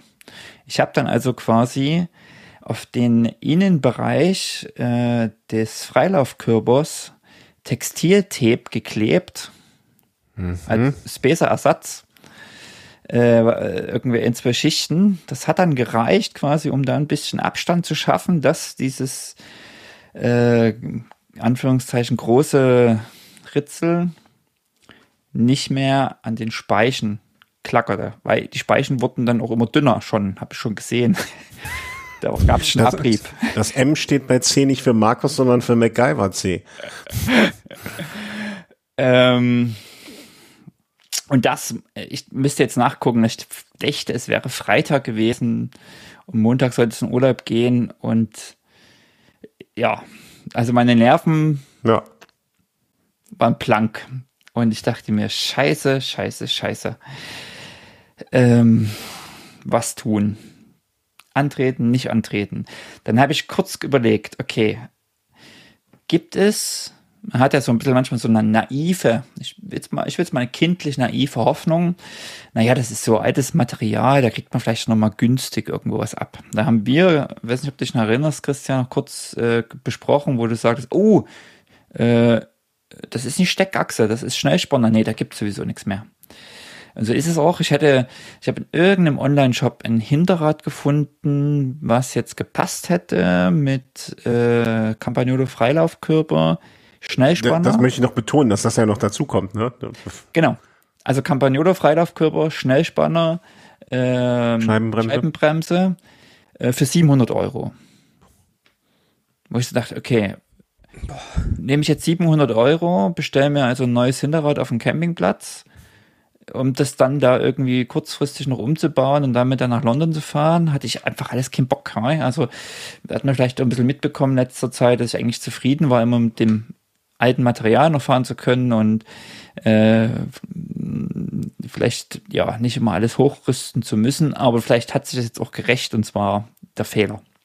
Naja, aber man naja. muss, aber, falls ich an der Stelle kurz, ähm, aber ja. es wäre ja auch so gewesen, dass du die 700 Euro in ein Laufrad investierst für ein Rad, was ja im Prinzip nur irgendwie, ich sag mal, dein 10% Rad ist, weil 90% der anderen Zeit fährst du mit dem anderen Rad. Weißt du? Wenn das jetzt, genau, das wenn, du, wenn das jetzt die Situation gewesen wäre, dass du mit diesem Laufrad die Situation rund ums Bianchi retten könntest, dann wäre es ja eine ganz andere, oder vermute ich mal, dass die mhm. Entscheidung in eine andere Richtung gegangen wäre, ne? Mhm. Aber es wäre ja auch 700 Euro gewesen für, ja, im Prinzip nur für diesen Event damit zu fahren, wenn man mal richtig ehrlich ist. Genau, das Rad hat, keine Ahnung, ein, zwei Jahre, drei Jahre ist von mir nicht bewegt worden. Also, da ist, das, vielleicht habe ich es einmal verwendet zwischendurch irgendwie, ich wüsste aber nicht für was, ähm, vielleicht mal auf einer Reise mitgenommen, wo ich das irgendwie Bianchi nicht mitschleppen wollte, irgendwie auf dem Fahrrad, äh, auf, dem, auf dem Autodach und habe dann das drauf geschnallt. Keine Ahnung. Aber eigentlich fahre ich das nicht. Also das fahre ich eigentlich nicht.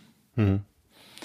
Und dazu kommt eben noch, genau, der, das Ding, du wirfst es in eine, du wirfst 700 Euro äh, auf ein Fahrrad, wo du sagst, hm, ist es das wert, überhaupt das Fahrrad weiterhin irgendwie zu investieren, zu pflegen? Eine Sattelstange, die sich nicht mehr verstellen lässt, ähm, ja, all diese Geschichten. Naja, ich habe dann gedacht, okay, ich muss jetzt einfach gucken, dass ich Testfahrten mache und äh, Vertrauen bekomme in das Rad, in das Material. Also das ist so ein ganz komisches Gefühl, wenn du auf dem auf einem Rad sitzt, wo du kein Vertrauen hast.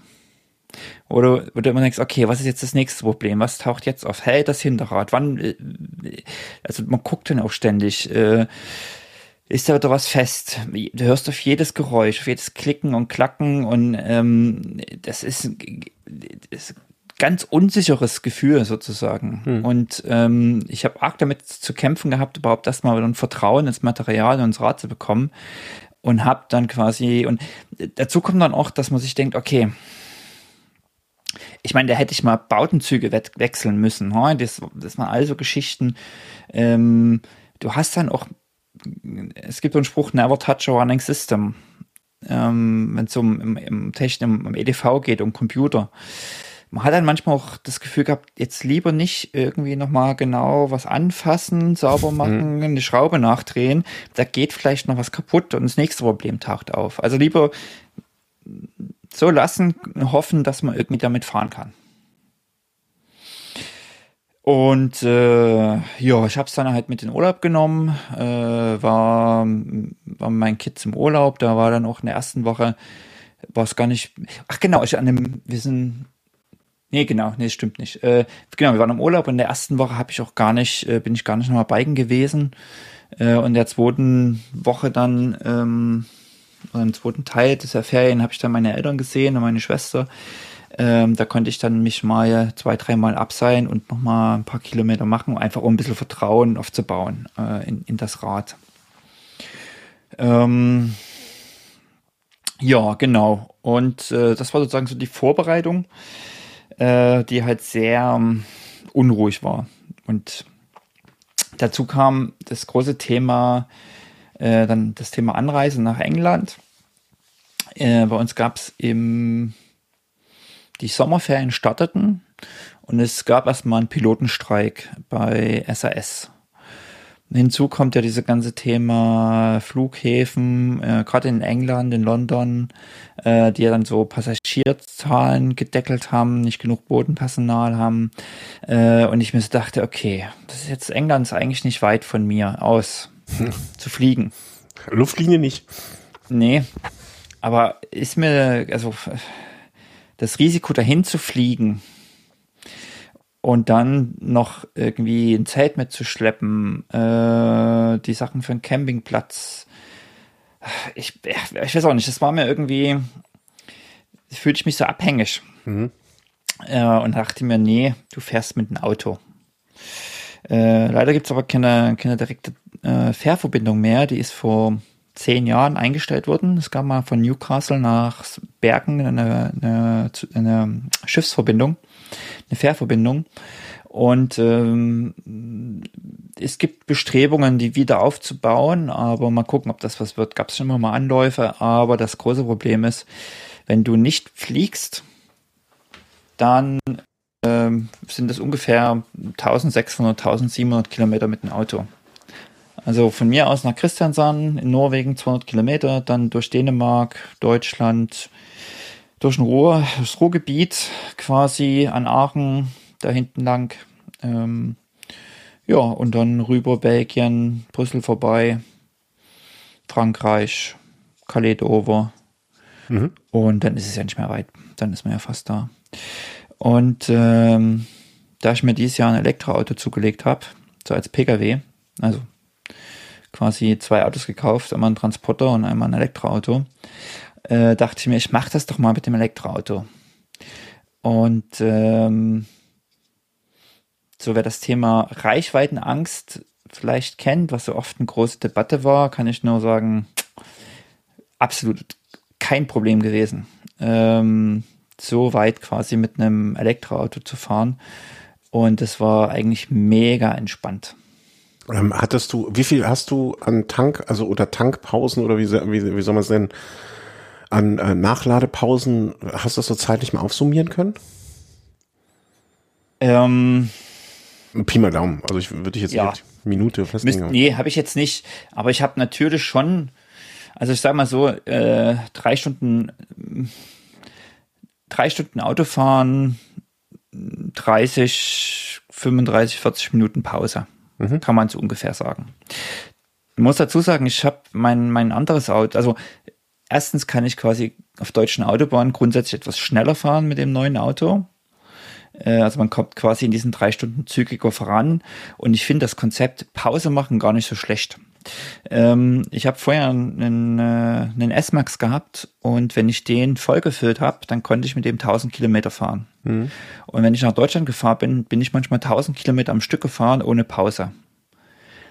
Da bin ich natürlich aus dem Auto ausgestiegen und hatte dann diese Körperhaltung vom Autofahren noch zwei Tage das, dann tut dir alles weh und es ist einfach, ja. Ähm, und das Konzept Pause machen, ich bin am ersten Tag 1200 Kilometer gefahren bis äh, nach Zülpich. Es waren 1200 Kilometer.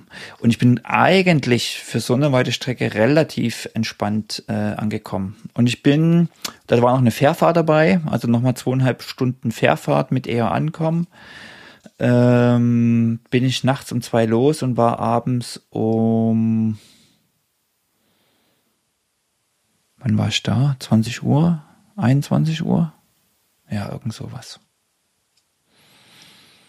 Ja, also es ist, es ist machbar. Ähm, ja, man macht ein bisschen mehr Pause, aber ich finde auch, dass das ganz gut ist, Pausen zu machen. Äh, Ladestationen, die ich genutzt habe, waren in Deutschland und Dänemark auch immer an Raststätten. Das heißt, man konnte auch irgendwie was essen gehen, aufs Klo gehen. Äh, in Belgien war es ganz lustig, da waren die Ladestationen, die ich nutzte, immer irgendwelchen abgeranzten Industriegebieten am Stadtrand, ähm, wo ich mir, das war nichts, da wurden irgendwie gerade Häuser abgerissen und das sah aus, da dachte ich mir, okay, kannst du wirklich noch im Auto sitzen bleiben. Aber man kann ja auch, kann ja diese Pause noch sinnvoll, sinnvoll nutzen. Und äh, genau. Also das war, das war schon mal so eine kleine Challenge für mich, äh, das zu machen. Und ich kann nur sagen, alle, die irgendwie Bedenken haben bezüglich Reichweite und diese ganzen Diskussionen, gerade das Thema Ladestation in Deutschland. Es gibt viele Ladestationen, wirklich viele. Ähm, und es gibt wenig Elektroautos. Das ist in Norwegen ein bisschen anders. Es gibt hier viele Ladestationen, aber es gibt auch sehr viele Elektroautos. Und das macht es natürlich in den Sommerferien hier in Norwegen vielleicht doch eher problematischer, weil dann alle irgendwie in denselben Tourigebieten an dieselbe Ladestation wollen und dann doch mal eine Schlange ist. Aber ich habe die Station, Ladestation von Ionity genutzt. Die haben alle funktioniert. So wie mir angezeigt wurde, dass immer was frei ist, hat immer gestimmt. Ich musste nicht einmal warten. Äh, und es dauerte weil ich das nicht über so eine App starte, sondern ich habe so eine RFID-Chip. Also von Aussteigen, den Stecker reinstecken, die Chipkarte da dran halten, keine Ahnung, 20 Sekunden, dann ist der Ladevorgang gestartet. Mhm. Ich weiß, es gibt ganz viel, und das ist eine Schnellladestation, also da geht's, äh, deswegen geht es relativ zügig. Ich weiß, dass es relativ viele kleine Versorger, Stadtwerke gibt, die alle ihre eigenen ähm, Säulen haben mit ihren eigenen Apps Und ja, das kann nerven. Ich, das ich, habe ich auch in Zülpich dann mal gemacht, äh, auf dem Rückweg, äh, dass ich da in so einer öffentlichen Ladestation in Zülpich geladen habe, äh, wo du dann anfängst hier mit irgendwie Code scannen und auf die Webseite gehen und Säule freischalten und mit PayPal anmelden und ähm, ja, aber das ist ja die Ausnahme. Das ist ja wirklich nur, wenn man jetzt mal äh, Langstrecke fährt und nicht zu Hause laden kann. Im Alltag lade ich ja hier zu Hause. Also da mhm. habe ich so Ja, aber ich könnte ja zum Beispiel nicht im äh, bis dato zu Hause laden. Ne? Also und für jemand, der 150 Kilometer am Tag fährt bei einem Arbeitstag, ich, ich bin darauf angewiesen, dass hier noch eine Infrastruktur zu Hause vorhanden sein wird. Hm. Ja. ja. gut, die musste ich mir auch erst schaffen. Also ja, ja. war jetzt auch nicht, dass sie da war, sondern musste ich mir erst schaffen. Und dann ist immer die Frage, okay, hat man vielleicht auf Arbeit eine, eine Ladeinfrastruktur? Ähm, wo man irgendwie laden kann und äh, ja, also die Probleme lösen sich. Das glaube ich auch, ich, dass sich das mittelfristig lösen wird, ja. Ich, ich fand, wie gesagt, also gerade Langstrecke, gerade Langstrecke, wo man sich auch ein bisschen planen kann oder ein bisschen gucken kann, ähm, ist absolut unproblematisch. Nicht einmal irgendwo in der Schlange gestanden. Und äh, genau, und auf diese Art und Weise bin ich quasi nach England gereist, habe noch äh, drei Nächte in Zülpich übernachtet, bin da Rad gefahren und habe da, das war ja dann so eine hm, drei, vier Tage vier, oder vier, fünf Tage vor London, Edinburgh, London, habe ich das, das zweite Mal Temperaturen quasi über 30 Grad erlebt.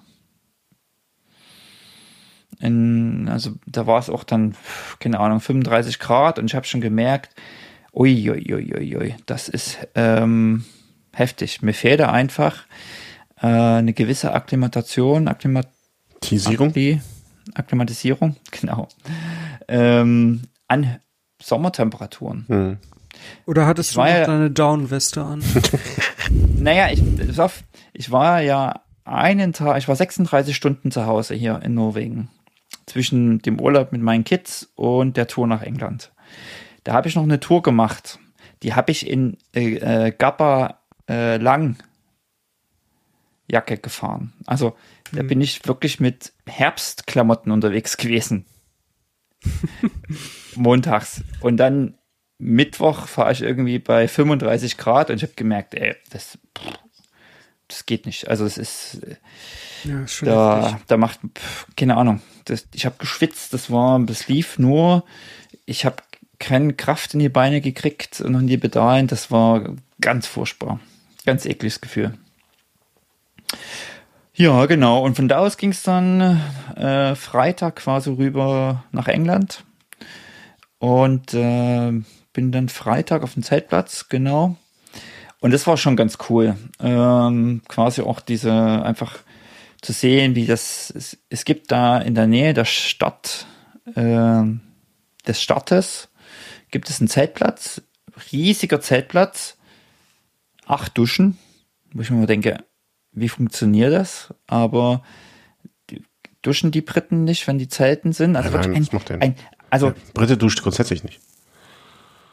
Du musst dir vorstellen, dass ein, dass ein Zeltplatz, der hat so, ich glaube, acht Bereiche und jeder Bereich ist mindestens so groß wie ein Fußballfeld. Ich würde sagen, vielleicht sogar wie anderthalb bis zwei. Und davon hat er acht. Und es gibt acht Duschen. Ja, ja, der Brite, der Brite ist, äh, hat für Körperhygiene nichts übrig.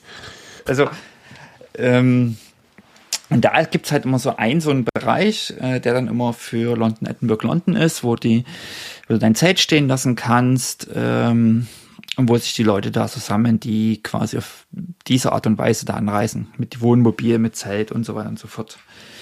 Und ähm, dann äh, tauchte auch noch, äh, tauchten zwei Leute oft, die ich so über Twitter und, und Instagram kenne, äh, hatte ich auch schon mal äh, teilweise. Kannst du dich noch an äh, Rad am Ring erinnern?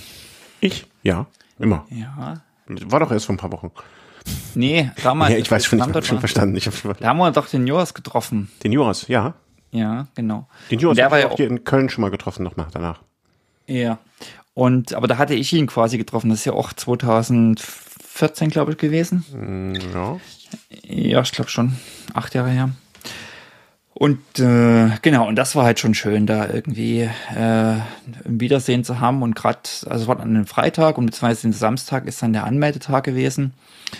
Ähm, da war dann auch, hat man da einfach ein bisschen da in dem Stadtbereich abgehangen, Kaffee getrunken, Leute getroffen, viel mit Joas gequatscht, äh, waren dann noch Pizza essen äh, mit Harald gequatscht und seiner Familie und das war, das war schon eine sehr schöne Atmosphäre und war einfach toll, mal wieder so ein paar Menschen live zu treffen, die man vielleicht sonst nur online kennt, aber schon teilweise auch schon zehn Jahre vielleicht online kennt. Äh, und äh, das war schon ganz cool.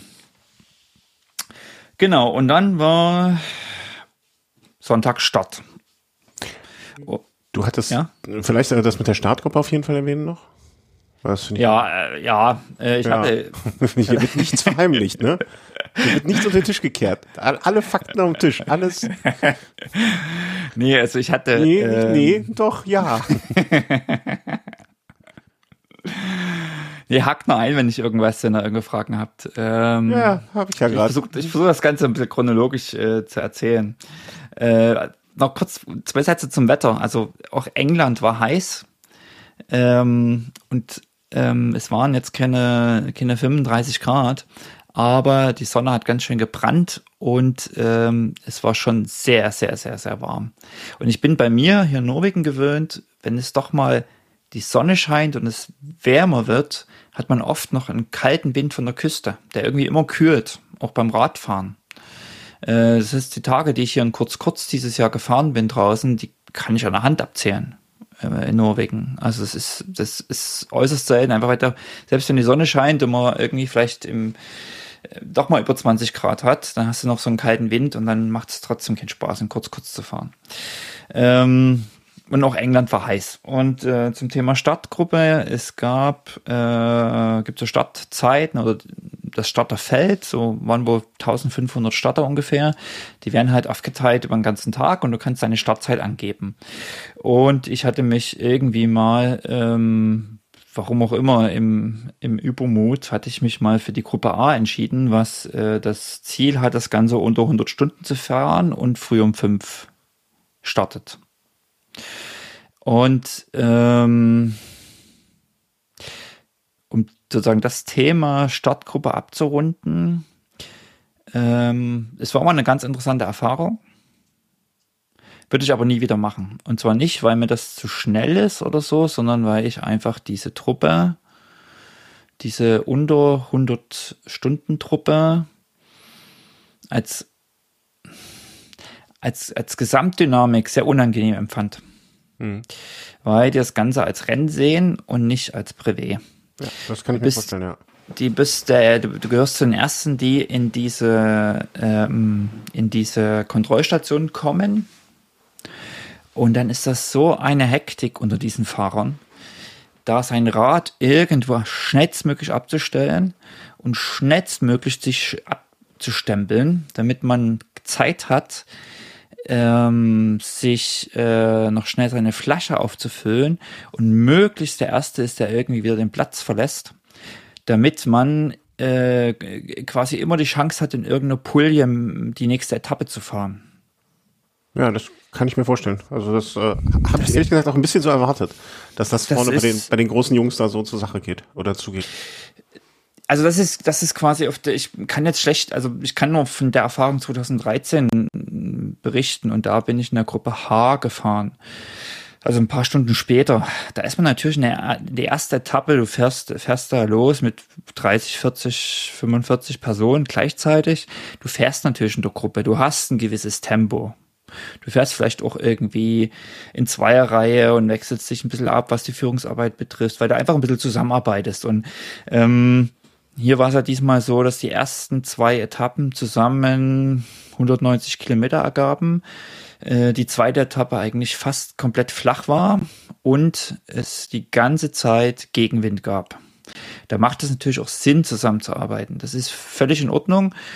Und es ging, äh, ich glaube, 2013 ging das sogar schn schneller als diesmal, einfach weil wir so heftigen Gegenwind hatten.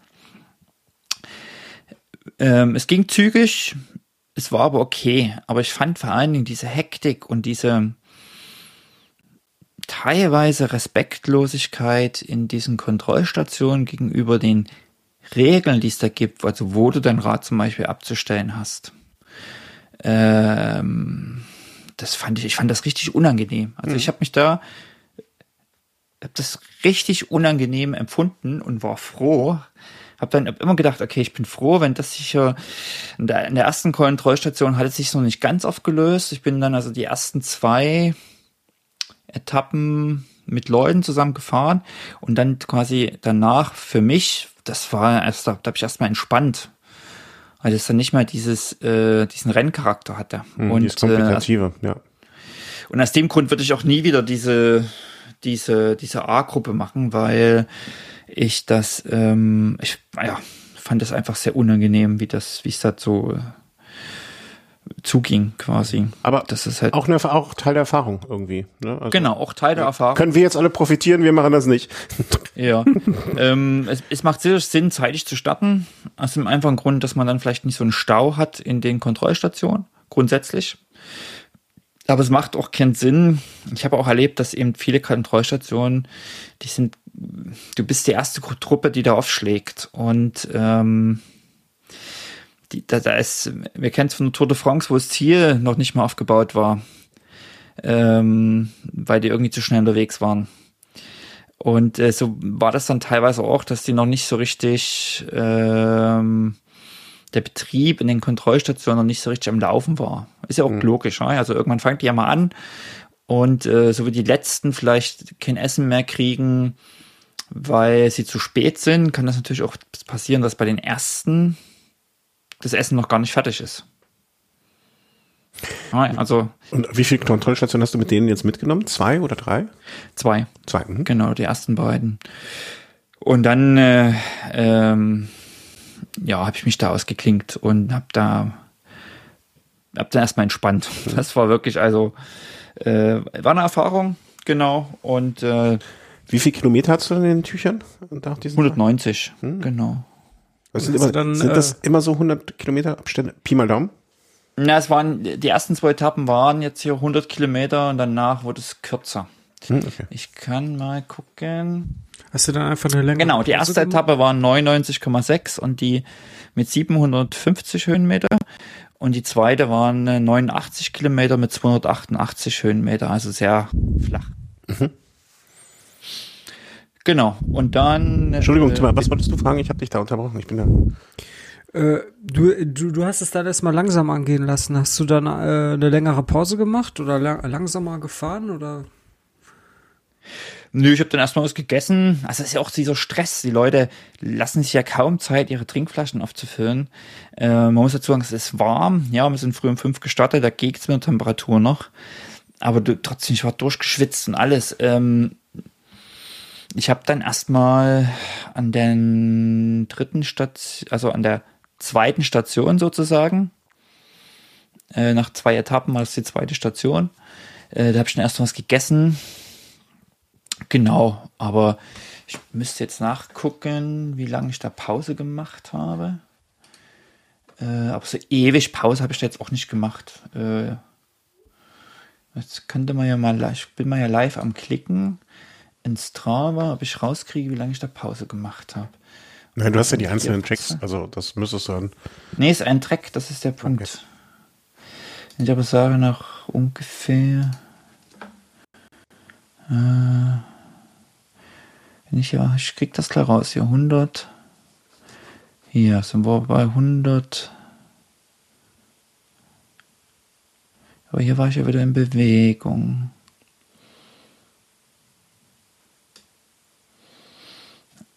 Tja. Tja. Hm. Sagen wir mal 20 Minuten. Pi mal Daumen. Tja, was? Ist schwierig rauszukriegen. Bin ich jetzt schlecht vorbereitet. Ähm, aber warte mal, ich, hier sieht man doch 0 kmh, genau. Es war nicht lange.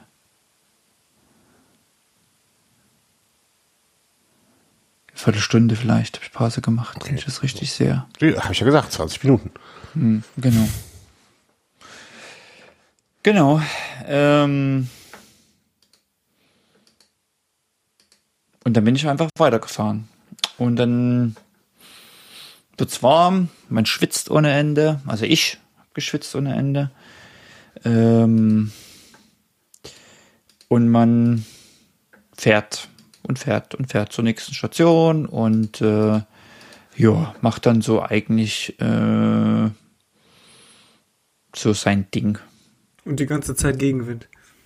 Und äh, die ganze Zeit, es wird immer wärmer. Ich glaube, mein Garmin hat mir als Maximaltemperatur, wenn ich das richtig sehe, äh, auch 40 Grad angezeigt. Nimm mal hier. Ja, genau. Ja. 42 Grad Maximaltemperatur. Ähm, es wird immer heißer und du hast die ganze Zeit Gegenwind und vor allen Dingen so einen eklig warmen Föhn-Gegenwind. Mhm. Das war, also es war ekelhaft. Und ähm, es war klar, dass der Gegenwind, jetzt könnte man denken, man fährt die ganze Zeit Richtung Norden und dann hat man halt quasi auf dem Rückweg Gegenwind. Es war aber klar, dass der Wind am Montagnachmittag dreht und man dann quasi auf dem Rückweg Gegenwind hat. Ah, da würde ich mich ja selber belügen erstmal. Ich würde sagen, das müssen die mir erstmal beweisen. also sozusagen, was so die Moral betrifft, war das natürlich top. Und du weißt, dass dann irgendwie Dienstag, äh, Montagnachmittag der Wind dreht und das dann ganze Witter auf Gegenwind. Ähm, das müssen die erstmal beweisen. Ich bin insgesamt ohne Plan, ohne Zeitplan rangegangen, aber natürlich berechnet man und vergleicht so ein bisschen äh, zu den Jahren vorher. Und ich muss sagen, mich hat, ich bin eigentlich ganz gut im Rennen gewesen, oder habe mich ganz gut so, so gefühlt. Es, war, es gab so ein paar Sachen, die mich äh, ein bisschen irritiert haben. Äh, ich bitte mir zumindest ein, dass es 2013 irgendwie noch isotonische Getränke gab und ähm, und was anderes als Wasser und Kaffee.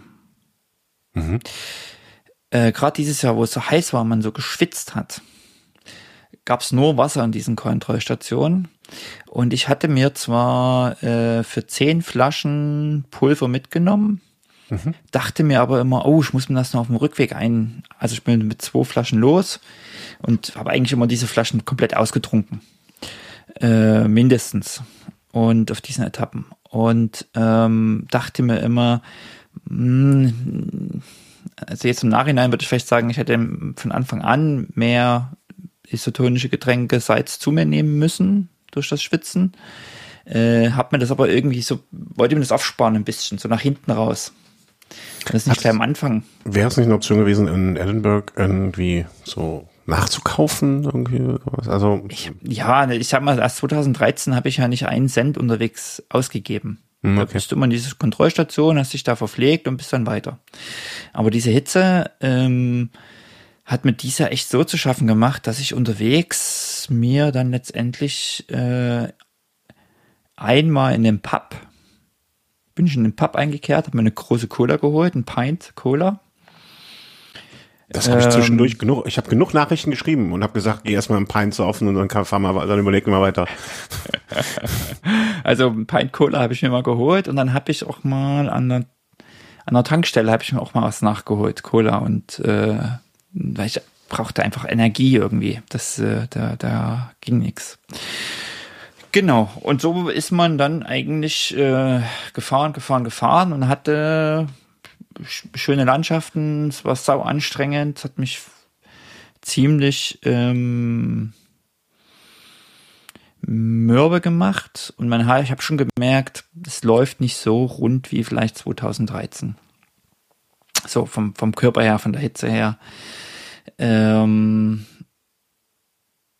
und hab dann, bin dann quasi, äh, hab, jetzt muss ich mal nachgucken, in der äh, ich glaube, in der fünften Station. Genau, in der fünften Station, in der vierten, ersten, zweiten, dritten, vierten.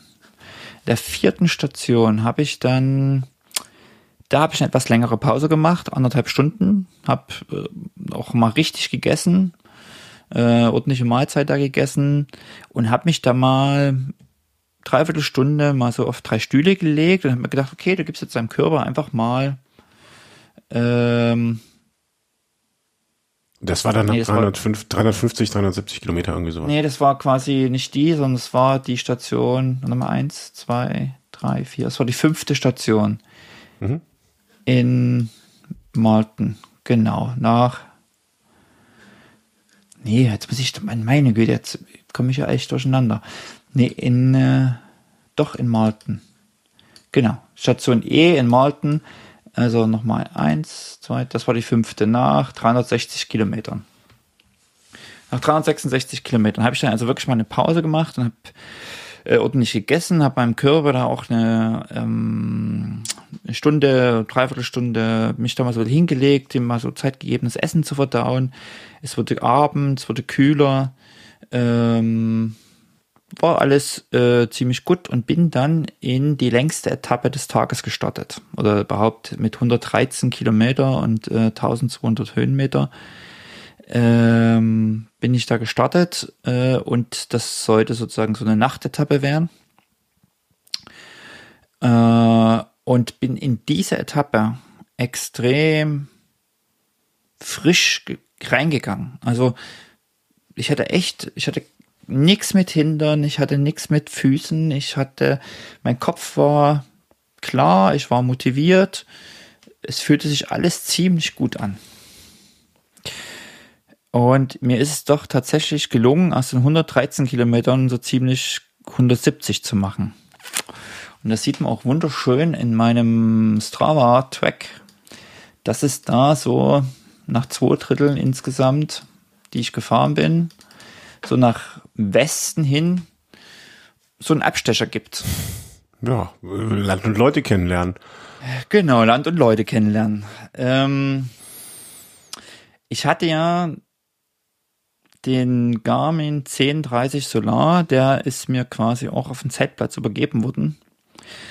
Ähm, 1040 Solar. 1040 mhm. Solar, genau. Der, das ist ein Testgerät von Garmin ähm, was jetzt sozusagen für drei Monate in Leihgabe ist. Und ähm, den habe ich quasi da auf dem Zeitplatz übernommen. Und im Gegensatz zu dir, Christian, mit deinem 600er war es ja bei London, Edinburgh, London so, dass du jede, jeden, jede Strecke von Kontrollstation zu Kontrollstation äh, ein einzelner Track ist, den du einfach lädst und mhm. äh, los geht's und dann lässt du dich navigieren. Und das hat eigentlich alles super funktioniert. Ähm, bis auf diesen besagten Track, wo ich, wo folgendes passiert ist. Ich habe den Track geladen und dann kam, ist mir erst im Nachhinein aufgefallen, dass jetzt ja, wenn der, wenn du einen Track lädst, der nichts berechnet, sondern der einfach den Track lädt und da ist er da. Und hier war es so, dass er eine Berechnung gemacht hat. Ich weiß nicht, was, es ist ja dann auch so, man guckt dann vielleicht nicht immer jede Sekunde genau hin, man drückt darum, lädt den Track, denkt, da geht's los. Und ähm, ich denke, dass dieser Track irgendwie falsch geladen wurde und er dann irgendwie eine Start-Ziel-Berechnung gemacht hat und mich deswegen in eine falsche Richtung geschickt hat. Und in den anderen Jahren war es wohl so, dass die Strecke immer eine Empfehlung war und das Ziel, also sozusagen das Wichtige ist die Kontrollstation, aber wie du von A nach B kommst, ist quasi nur eine Empfehlung. Du kannst auch eine andere Strecke fahren. Das war in diesem Jahr anders. Es gab äh, Secret Controls und ähm, die nicht bekannt gegeben wurden und es eine dieser Kontrollstationen äh, hatte man so gemunkelt, wird wohl auf dieser längsten Etappe sein. Das heißt, ich war zwar auf dem Weg zur nächsten offiziellen Kontrollstation, aber hätte ich den Weg fortgesetzt, äh, und so hat sich auch ergeben dann, oder wäre ich quasi an dieser Secret-Kontrollstation nicht vorbeigekommen. Die hätte ich ausgelassen. Hm. Das heißt, ich musste wirklich nach, also nach, muss ich vorstellen, es ist dunkel und nach 30 Kilometern merkst du, shit, du bist irgendwie falsch. Ich kann auch nicht mehr genau sagen, wie ich festgestellt habe, dass ich falsch gefahren bin. Das ein Gefühl war, ich, ich habe keine Ahnung. Mir ist es zumindest dann irgendwie in den Sinn gekommen, Moment, du bist hier irgendwie irgendwas, irgendwas falsch. Und Was auf einmal wieder Rechtsverkehr, oder wie? ähm, dann fängst du natürlich an, irgendwie zu gucken, okay, wo kannst du diesen Track jetzt eigentlich nochmal kontrollieren? Weil dein Garmin zeigt mir ja an, hat mir angezeigt, ich fahre hier von A nach B und das ist die Strecke. Dann hatte ich mir zum Glück dies auf dem Zeltplatz noch diese, diese Tracks in Strava reingeladen. Ähm, hab dann also Strava angemacht. Da habe ich gesehen, dass irgendwie der Track, dass ich woanders bin als der Track.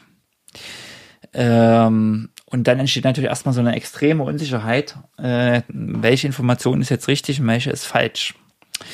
Dann hatte Harald, der hatte noch so eine äh, ähm, Spot-Webseite gemacht mit äh, Tracking, mhm. äh, wo ich mich dann auch mal angemeldet hatte, noch äh, mit Joa seiner Hilfe äh, am Samstag, äh, wo ich aber nicht wusste, wie das ist mit Akku und ähm, wie viel braucht das in, in Akkuleistung vom Telefon. Habe das also gar nicht so aktiv genutzt, habe das dann angemacht, habe geguckt, wo bin ich und Harald hatte da den Track hochgeladen und da sah ich auch, okay, ich bin abseits der Strecke. Ähm, ich dann also äh, nach Himmelsrichtung und nach Wissen, also nach so Gefühl, mich da wieder zurück navigiert an dem Punkt, wo ich falsch abgebogen bin. Äh, ist ja auch nicht so, dass du einfach sagst, hier, jetzt navigier mich mal dahin oder, also, ich bin da irgendwo auf der Landstraße falsch abgebogen. Ähm, muss ich jetzt irgendwie zurückkommen. Und äh, dann habe ich gedacht, okay, jetzt guck, also das dann auch entsteht, ist, dass du dann irgendwie zehn Minuten fährst und dann hältst du an, Telefon raus, gucken, okay, bin ich ja. jetzt hier näher gekommen, fahre ich denselben Dreck. Du siehst zum Glück, äh, was noch ein bisschen Orientierung war, ähm, auf, im, im Garmin, wenn du dich navigieren lässt, dann zeigt er jetzt nicht nur an quasi die Strecke, die du fahren sollst, sondern er zeigt dir, glaube ich, in Blau an die Strecke, die du schon gefahren bist. Mhm. Ja, was hinter dir liegt. So. Das heißt sozusagen, wenn ich dieselbe Strecke zurückfahre, äh, muss ich diesem blauen Linie folgen. Ähm, ich wusste in dem Moment ja auch nicht, ich hatte gehofft, na, es waren vielleicht 10 Kilometer, die ich falsch gefahren bin. Na, dachte ich mir, okay, 10 bis 10 macht 20, ist okay. Mathe ging noch. Äh, was sagst du? Mathe ging noch. Ja. Aber es waren ja 30 Kilometer, die ich da um, um, um für umsonst gefahren bin. Also daraus wurden ja dann 60. Äh, habe mich dann also da wieder zurück äh, navigiert und hab, bin dann ähm, bin dann quasi den richtigen den richtigen Track gefahren. Hab den nochmal neu geladen. Äh, dann hat er irgendwie auch geladen. Es kann sein, dass ich was falsch gedrückt habe. Keine Ahnung. Ähm, und dann ging es quasi in die längste und schwerste Etappe.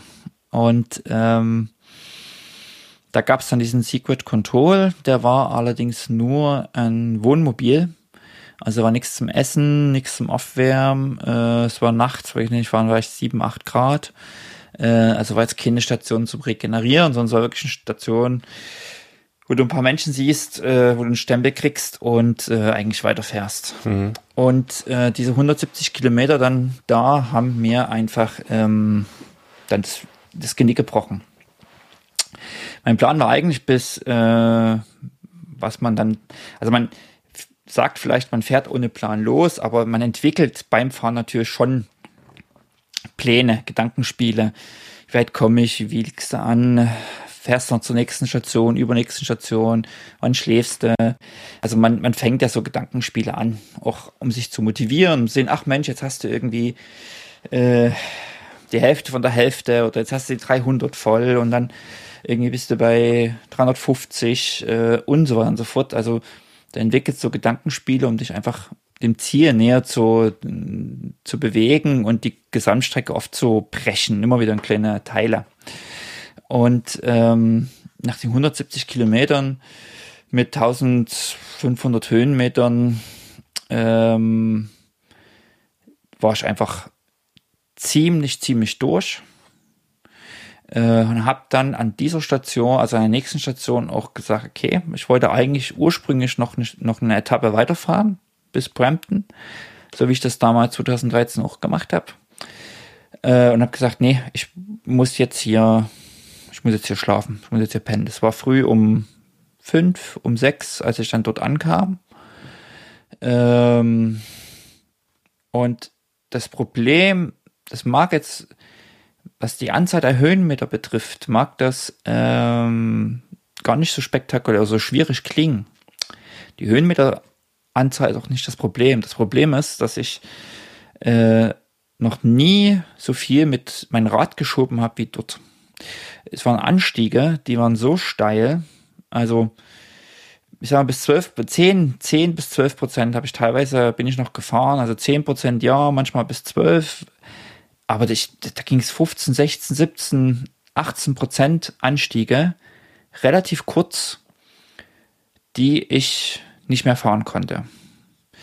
Und die konnte ich deswegen nicht fahren, weil die zwei leichtesten Gänge an meinem Rad unter Belastung nicht ging. Woran liegt das? Kannst du das im Nachhinein noch festmachen? Ich denke nicht richtig eingestellt. Ähm, ich denke zu weiches Material, was das Hinterrad betrifft, was die Narbe betrifft. Mhm. Äh, das ist also quasi, also beim kleinsten Gang war es so, dass es, äh, dass dann der, der Umwerfer hinten anfing, in den Speichen zu klicken. Mhm. Das, Schal das Schaltwerk meinst du? Das Schaltwerk hinten, mhm. genau. Nicht Umwerfer, es ja vorne. Das Schaltwerk hinten äh, fing da an, in den Speichen zu klicken. Und da ist natürlich die Gefahr, dass das hängen bleibt und abreißt. Äh, und im zweitleichtesten Gang äh, rutscht es durch auf den dritten. Mhm. Ja, das klingt noch nicht gut eingestellt, um ehrlich zu sein. Genau. Das Problem ist, ich fahre bei uns in Norwegen, brauche ich diese Gänge nicht. Ja. Also ich habe Strecken, wo ich vielleicht auf, auf die Strecke mehr Höhenmeter habe, aber die Anstiege sind nicht so steil, dass ich diese, äh, diese Übersetzung brauche. Das ist also. Aber jetzt, ähm, erinnerst du dich, ich weiß nicht mehr wann das war, bei irgendeiner Veranstaltung, ich glaube, das war beim Candy Bee, wo ich so überlegt habe, mir vorher tausend Gedanken um die Übersetzung gemacht äh, und hier und da. Und da erinnere ich mich, ich glaube, das war dazu, dass du meintest, er nimmt doch die Übersetzung, die dran ist. Ähm, ne, also hätte ich mal einen Bianchi gehabt, hätte ich auch gewusst, dass das eigentlich funktioniert. Das, mhm. Also da, da, wäre das ja gewartet gewesen. Mhm. Ähm, das war hier einfach nicht der Fall. Ich hatte mhm. keine Zeit, mich um intensiv, um quasi das, das Rad zu checken, zu warten, alles durchzutesten. Ja, klar. Ähm, hätte ich mein, mein Bianchi gehabt, wäre das jetzt kein Problem gewesen. Und ich mm, eine Sache, die ich auch hinterher erst rausgefunden habe. ähm, was die Übersetzung betrifft, weil wir, du hast mich ja schon mal gefragt. Also an meinem Bianchi hätte ich, habe ich vorne äh, eine 5034 Kurbel jetzt dran. An dem Cyclocross habe ich also eine 34, also 50 34 und am Cyclocross habe ich eine 48 36. Hm. Das ist so also, das klassische Cross-Übersetzung, ja. Genau, wo also das kleine Platten 36er ist. Äh, und hinten bin ich gefahren äh, mit 1229, wobei die 29 und äh, die 27 ja nicht ging. Also 36, 25. Ich bin also gefahren, jetzt gucke ich nochmal hier. Genau. So ist Eddie Merckx die Tour de France gefahren. nee, was auf die, nee, was auf die 12, 29er Abstufung hat, 29, 26. Also ich bin mit, ich bin 24. Mit, mit 23. ja. Puh. Ja. Kann man machen, muss man aber andere Beine für haben dann. Ähm, und das nicht bei diesen Anstiegen. Ja. Also ich glaube, das ist einfach sinnlos. Mega sinnlos. Ähm, und dadurch kam natürlich, weil dann habe ich auch einfach, ähm, also ich sag mal so, es gab dann einen Zeitpunkt, äh, da kam dann eine ganze Menge, ganzer Rattenschwanz an Problemen dazu. Darf ich kurz eine Sache fällt mir gerade ein. Mhm. Ich bin, glaube ich, das erste Mal bei Rad am Ring mit einem alten Stahlrahmen gefahren, wo ich, ne, wo ich vorne eine Zeitfahrkurbel drauf hatte. Und ich hatte vorne eine, ich glaube, eine 54, 42. Also das 42er Kettenblatt war das kleinere und hinten eine Neunfachkassette mit 27 auch, also 42, 27. Deswegen kann ich sehr gut nachvollziehen, wie man das.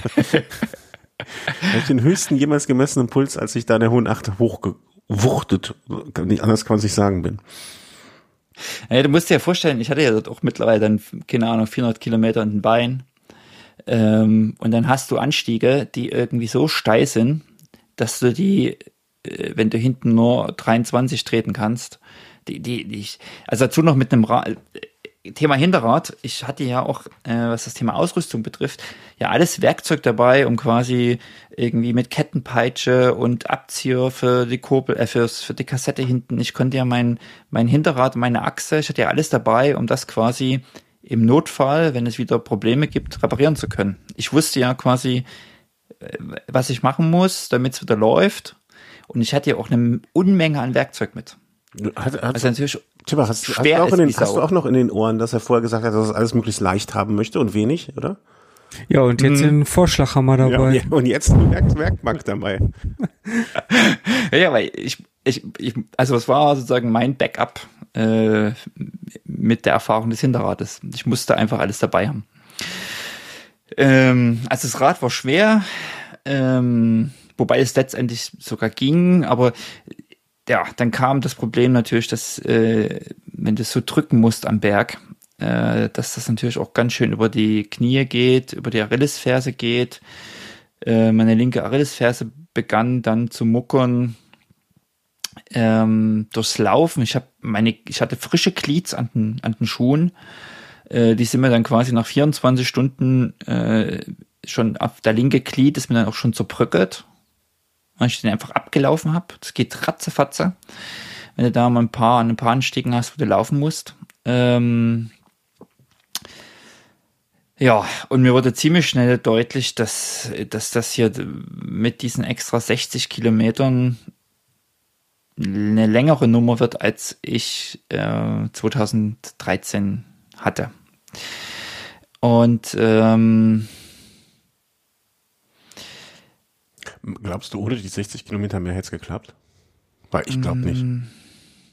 Ich wäre zumindest die, bis zur Hälfte gekommen. Ach so, das ja. Äh, also ich wäre ein ganzes Stück weitergekommen und die, äh, das wäre ich auf jeden Fall. Weil dann hätte ich zumindest bis Brampton fahren können, dann wäre ich moralisch quasi, dann hätte ich auch quasi nach 117 Kilometern eine Pause gehabt. Mhm. Ähm, wäre auch vom Kopf her wäre eine anstrengende 113 Kilometer gewesen, keine Frage. Dies wären dieselben Anstiege gewesen, aber ich hätte mir die 60 extra gespart. Ich wäre also ausgeruhter in diese Station gekommen, weil ich habe auch gemerkt, ich habe dann nach diesen 170 Kilometern quasi da äh, übernachtet oder mhm. nicht übernachtet, aber ich habe vier Stunden geschlafen und ich habe nach diesen vier Stunden Schlaf äh, war ich nicht so ausgeruht und nach Essen und allem drum und dran, wie quasi eine Etappe oder eigentlich nur eine Station vorher, wo ich diese anderthalb Stunden Pause gemacht habe, wo ich quasi gestartet bin und mich wirklich frisch gefühlt habe. Ich habe gemerkt, dass, dies, dass diese 170 Kilometer in dieser Nacht mit diesen Anstiegen äh, mich dann einfach so, das, das war zu lang. Das war quasi einmal zu lang ähm, vielleicht zu leer gewesen und mir ist es da einfach nicht gelungen, mich äh, zu erholen. Ich bin dann also quasi am Montag Mittag los nach Brampton zur nächsten Station. Es war wieder heiß. Ich merkte, dass mein Körper, das, da war keine Erholung da. Und dann kommen die ganzen okay, deine Glieds, die halten sowieso nicht durch. Ich bin Abfahrten gefahren, wo ich dachte, scheiße, da musst du wieder hoch. Da war eine Abfahrt, vier Kilometer, 17 Prozent, wo ich so dachte, da, da, da, da musst du noch hoch. Ich habe noch nie so viel unterwegs extra Flüssigkeit gebraucht. Also ich fahre hier bei mir zwei Stunden Rad und trinke eine halbe Flasche. Ähm, da war irgendwie nach anderthalb Stunden zwei Flaschen leer. Mhm. Ähm, also es, es entstand sozusagen so eine ganze Menge an kleinen Dingen, die zusammen irgendwie zu einem Problem wurden. Und ähm, ein Problem, was noch sozusagen gar nicht erwähnt wurde, sondern was noch dazu kam, war, dass ich ja mit dem Auto Nor äh, von Norwegen gekommen bin und ich musste ja mit dem Auto wieder zurück. Ja, mit dem Fahrrad hätte das nicht geklappt. Äh, und ich muss ja die Kilometer irgendwie halbwegs verantwortlich äh, fahren können. Wo mir klar wurde, ich hatte für Samstag eine, also wer mal mit dem Auto nach England fährt, Calais Dover, ähm, dann kann man eine Fähre bestellen, kann man so, also gibt es ja vier, vier Fährverbindungen, also vier Gesellschaften, die diese Fährverbindung haben, Calais Dover. Und da kann man sich vorher ab ein Ticket bestellen und äh, sagen, hier mit, mit der Fähre um die Uhrzeit will ich fahren. Ähm, da kriegt man die auch sehr äh, günstiger, als wenn man das vor Ort macht. Gar keine Frage. Aber ich habe quasi ja nicht gewusst, welche Fähre ich nehme. Ich habe also Hin- und Rückfahrt äh, Calais-Dover bzw. Dover-Calais bin ich einfach an die Fähre gefahren und habe gesagt, hier, äh, nächste, der nächsten Fähre will ich mitfahren. Haben wir dann da am Schalter ein Ticket geholt und bin aufs Schiff. Ganz unproblematisch. Das geht aber mit der Fähre, die zwischen Dänemark und nach Norwegen ist, geht das nicht. Da gibt's quasi nur zwei Anbieter. Die Schiffe sind voll im Sommer und du musst einfach gucken, dass du da irgendwie noch mitkommst. Und ich hatte für Samstagabend mir dann ein äh, Ticket bestellt, um überhaupt wieder nach Norwegen von Dänemark aus äh, zurückzukommen. Das war also mein Ziel. Ich musste am Samstag diese Fähre kriegen. Samstagabend. Und ich hatte ja quasi nach den Privé-Regeln eigentlich bis Freitagmorgen Zeit sozusagen, beziehungsweise die 100 Stunden wären Donnerstag früh zu Ende gewesen, aber mir war klar, wenn ich, ich kann nicht erst Donnerstagabend oder Freitag früh zurück sein, um dann noch 1600 Kilometer mit dem Auto zu fahren, um samstags 18 Uhr die Fähre nach, von Dänemark nach, nach Norwegen zu kriegen. Das wären 1400 Kilometer wären das gewesen. Also, mit der heißen Nadel so, wäre das, ja. Das war so ein, das fängt man auch zu rechnen und zu denken und denkt so, scheiße, das geht einfach nicht auf. Das, das, das, das würde funktionieren, wenn du vielleicht irgendwie Donnerstag früh ankommst, aber da war mir klar, dass ich das nicht schaffe. Ähm, und mir war ziemlich schnell, ziemlich deutlich geworden, n -n, mit dem Zeitplan, den, also dem Teil des Projektes, den du dir hier selber gesteckt hast, was die Rückfahrt betrifft, ähm, also wäre ich irgendwie Freitag in den Flieger gestiegen, hätte ich ein Flugzeug genommen am Freitag oder am Samstag, wäre das ja alles kein Problem gewesen. Da kannst du ja ausgelaugt ohne Ende hin, dich hin transportieren lassen zum Flughafen. Ähm, aber die Idee mit dem Auto was die Rückreise betrifft, war eigentlich eine scheiß Idee. Das muss man einfach. also das. Ähm, man lernt ja aus allem. Man lernt aus allem und äh, so schön wird sagen, wie diese Challenge oder diese, ja, diese Challenge war, diese Herausforderung war und das Thema Reichweitenangst, um ein Elektroauto nach London zu fahren, das ist schon alles ganz cool.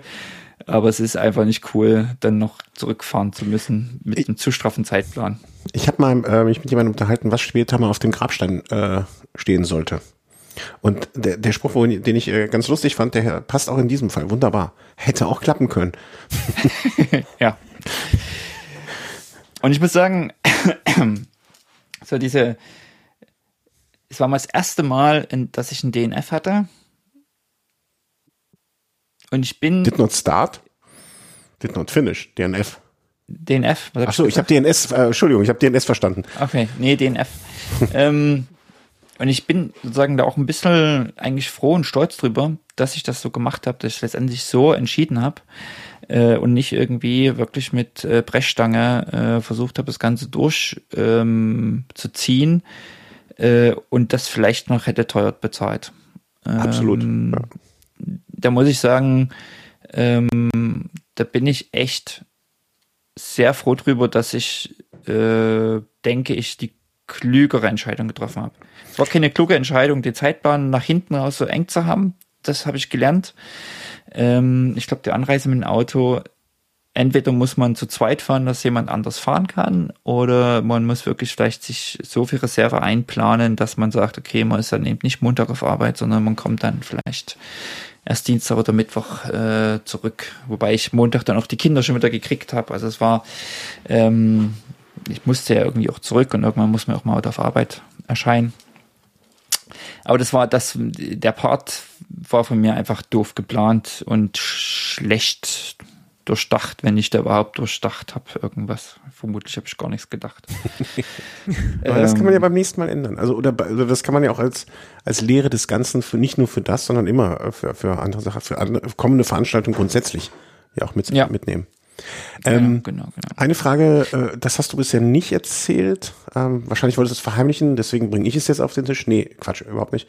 Ähm, äh, du hast angedeutet, ähm, also wir hatten uns ja auch die ganze Zeit, also wir drei uns so ausgetauscht ein bisschen, ne, als wir hörten, äh, hier will aufgeben, äh, will aufgeben, aufgeben ist das falsche Wort, will äh, abbrechen, will nach Hause ähm, hält es für vernünftiger, nicht weiterzufahren und so weiter. Ne? War auch ein Aspekt, den du jetzt nicht erwähnt hast, ähm, dem nach und äh, den ich mal so ähm, auf ne, also hinterfragen will, also nicht negativ hinterfragen, sondern positiv hinterfragen will.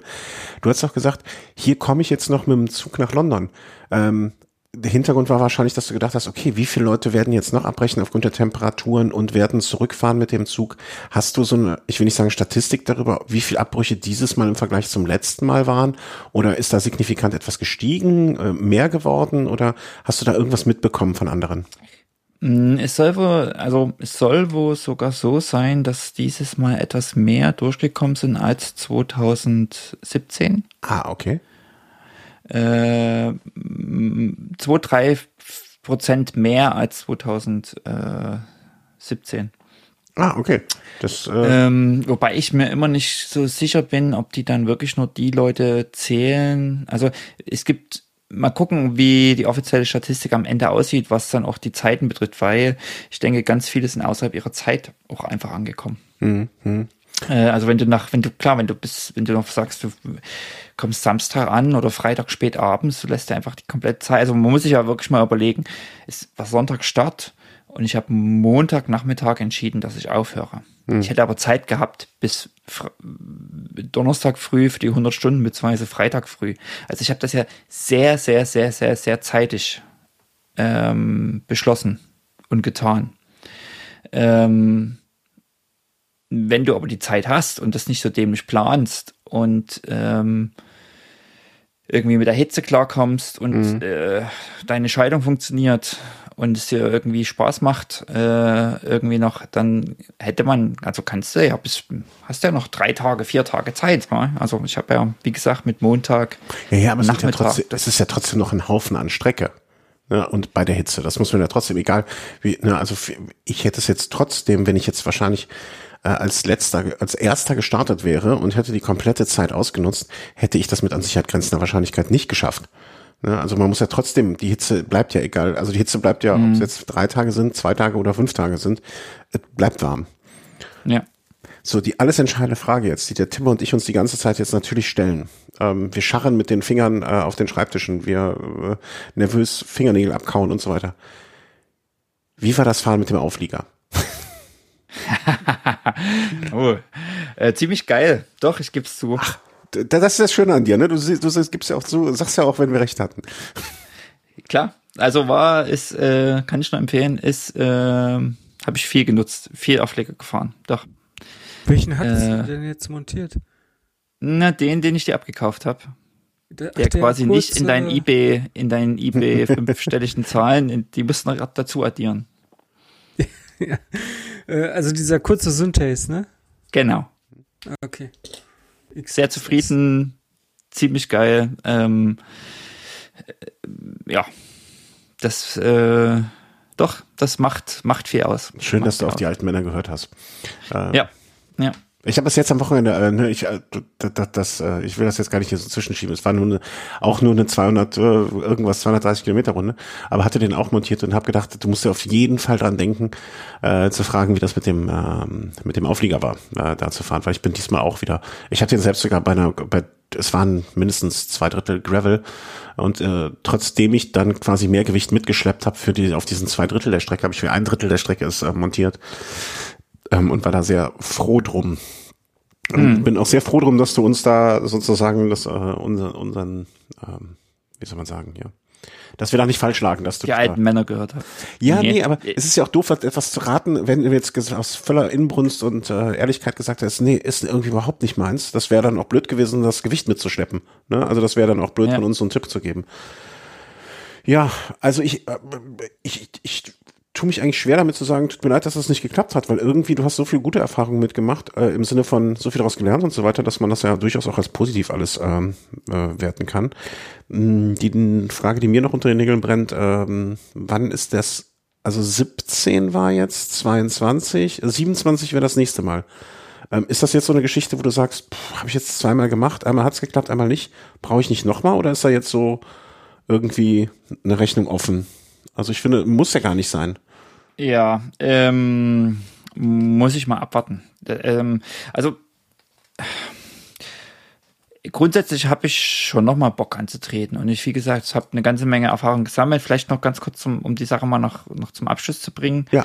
Ähm, quasi, ich bin ja dann, äh, habe ja die, diese, diese 170 Kilometer gemacht, habe geschlafen, bin noch in die nächste, nächste Etappe gegangen, äh, nach Brampton und äh, habe da gemerkt, dass ich mich aber nicht, nicht regeneriert habe mehr. Und es wieder warm wurde und die ganzen Probleme hinzukamen. Und dann habe ich einfach da dann gesagt, okay, das jetzt hier aus, finish. Und äh, so als, was da noch hinzukam, war eben genau der Punkt, ähm, ich wusste ja nicht, wie läuft denn das, also geh mal in Köln oder in Essen an den Schalter zur Deutschen Bahn und sag, ich nehme jetzt den nächsten Zug nach Berlin mit Fahrrad. Äh, Fahrradmitnahme. Werde ich erstmal angeschrien, wenn ich da reinkomme, dass ich das Fahrrad gefälligst draußen stehen lasse, ich blöde Sau. Und vorher brauche ich gar nicht wieder reinkommen. Ähm, so passiert. Ich habe ja keine Ahnung, wie das in UK funktioniert. Ich hatte keine Ahnung. Also auf Englisch am ich einfachsten. Aber ich wusste, dass sozusagen es einen Lokführerstreik gibt. Ähm, die die Sache auf jeden Fall nochmal erschwert. Und da dachte ich mir dann auch nochmal, okay, äh, also wenn du jetzt hier einer der Ersten bist, der hier das Handtuch wirft, kriegst du vielleicht oder hast du noch die besten Chancen, irgendwie ein Zugticket zu kriegen. Und das ist mir letztendlich auch ziemlich gut gelungen, dass ich äh, dann in Brampton bin ich angekommen, nachmittags um zwei, drei, irgendwie sowas. Ähm, hab dann geduscht, hab die Wechselklamotten, die das Set, was ich mit hatte, angezogen, das frische und bin dann 13 Kilometer zum nächsten Ort gefahren, zum, zum größeren Stadt war. Bin zum Bahnhof, gesagt, hier, nächster Zug äh, nach London äh, mit Fahrrad. Und da haben die mir dann ein Zugticket verkauft, habe 100 Euro, nee, 100 Dollar, äh, 100 Pfund bezahlt. Da hättest du äh, mit dem Fahrrad fahren können. Und bin dann drei Stunden mit dem Zug äh, und war dann nachts um halb zwölf in London Easton auf dem Bahnhof. Und habe mich dann mit dem Garmin hab gesagt, hier, da will ich hin, machen wir mal eine Route. Das war natürlich, mh, hm, wenn sich das Strava anguckt, der wird sehen, dass ich da schon ganz schön außenrum gefahren bin. Also bin zwar auch jetzt in London durch und das war ziemlich geil, also wirklich eine ziemlich geile Nachtfahrt ähm, durch London mit also irre vielen Radwegen, aber es lag vielleicht auch daran, dass äh, mich der Garmin wirklich auf dieser fahrradfreundlichsten Strecke entlang geroutet hat. Ähm, ja. Ähm, aber ich glaube, die Direktroute wären irgendwie 20 gewesen und ich bin 35 gefahren. Ähm, aber es war, war letztendlich ein schöner Abschluss und war dann irgendwie nachts um zwei oder so bin ich dann äh, auf, dem, auf dem Zeitplatz wieder gewesen. Ähm, war nicht der erste, aber einer der ersten. Mhm. Und dann sind wirklich am Dienstag viele Leute auf diesem Zeitplatz aufgeschlagen. Dienstag und Mittwoch früh bin ich dann abgehauen. Genau. Genau, so war's. Ähm, und das große Thema, habe ich eine, eine Rechnung offen? Hm, schwierig. Ähm, dann sagte ja, ich habe schon noch mal Lust. Also so an sich habe ich Lust. Ähm, ich habe aber große Überlegungen, so auch das Thema, was für ein Rad eigentlich, ähm, Thema Licht. Äh, das war das Thema Licht war das, was super funktioniert hat. Es war super genial, dass ich eine Stirnlampe hatte. Wobei ähm, du hattest bei der Lichtübergabe hattest du mir ja gesagt, dass du diese Lupine als Stirnlampe genutzt hast ja, mit einem genau. Akku hinten dran. Mhm. Ähm, das ist vielleicht gar nicht mal so schlecht, auch wenn das Gesamtgewicht höher ist. Und zwar aus folgendem Grund, ich habe eine Heute ist ja der Tag der Aussagen, der Hoff hat zweimal recht gehabt in der Sendung. Ich wird ja ganz, vielleicht, ganz kribbelig. Vielleicht. nee, folgende Sache. Ähm, ich habe eine Stirnlampe mit äh, einer einfachen Batterie drin von LED-Lenser, äh, macht gut Licht, lässt sich auch fokussieren, also entweder so ein bisschen breiter oder fokussieren. Alles super, gar keine, gar keine Frage. Ich finde das auch ein gutes Konzept, eine wechselbare Batterie zu haben. Ähm, die habe ich einmal gewechselt. Äh, weil das einfach, äh, finde ich jetzt so, so eine Batterie kannst du überall nachkaufen. Super.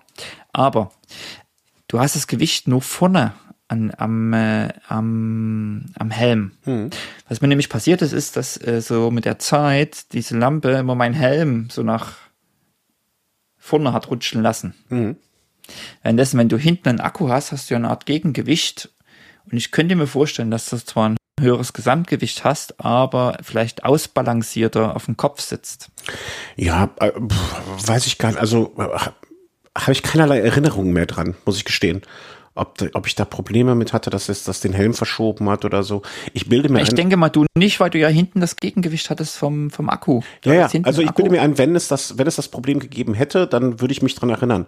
Aber muss man auch sagen, ähm, die Lupines sind mit diesem Fast-Click-Akku, der hinten am Kopf sitzt, nicht mit jedem Helm kompatibel. Das funktioniert hm. zum Beispiel mit meinem neuen Helm, mit dem POC, funktioniert das leider nicht, weil da ist hinten einfach, ne, da ist nicht genug Platz für den Akku. Das heißt, da müsste ich dann auch wieder mit einer Kabellage hinten in der Trikotasche arbeiten. Ähm, da wäre der Vorteil wieder hin. Wenn das mit deinem Helm funktioniert, hey, go for it, klar. Würde ich, also mhm. ich war ein großer Fan davon. Großes Licht am Kopf, kleines Licht am Rad. Mhm. Also das Thema Licht, so das war gut. Ähm, ich habe gemerkt, dass ich hatte so eine so eine Akku ähm, Bank mit für in Garmin habe ich gar nicht geladen. Also der hat wirklich äh, komplett durchgehalten. Und ich hatte hier so ein, so ein, so ein Akku-Dings mit für mein Telefon. Ähm, das hätte mich, äh, hätte mich nicht, hätte mir nicht gereicht für die ganze Zeit. Also so das Thema ähm, genug Strom, Stromversorgung ist, ist nochmal so, ein, so eine eigene Sache für sich. Und da muss ich einfach gucken, mm, wie ich das so, so auf, auf, auf Sicht hin entwickle. Also ich denke, ich muss jetzt doch mal irgendwie Geld ausgeben für mein Fahrrad oder für, für, ich weiß es nicht. Na, die Frage ist halt. Laufrad vorne oder, ja, die Frage ist halt, wo willst du hin? Ne? Also wird das jetzt, möchtest du längerfristig solche langen Strecken fahren, dann macht es wahrscheinlich Sinn, ähm, irgendwie in Laufrad mit Dynamo und, und, und zu investieren. Mhm. Oder willst du das Ding einfach nur wieder laufen, ins Laufen kriegen? Genau, und aber das ist ja quasi auch ein Material, was nicht Scheibenbremsen hat, wo man vielleicht auch sagt heutzutage, okay, vielleicht also muss man vielleicht doch mal ein neues Rad investieren in den nächsten zwei, drei Jahren oder nicht? Das ist so die große, die große Frage. Mhm. Und äh, sage ich mir, nee, mache ich nicht. Ich äh, lasse das so, wie es ist. Mach nur ein Futterrad mit äh, Dynamo und ähm, das ist das, was ich mache. Und dann reicht das nochmal die nächsten zehn Jahre. Das muss ich mir eben überlegen. Grundsätzlich habe ich Bock auf Langstrecke und das ist auch so eine Sache, ähm, wo ich für mich sagen muss, seit 2013 sind neun Jahre vergangen.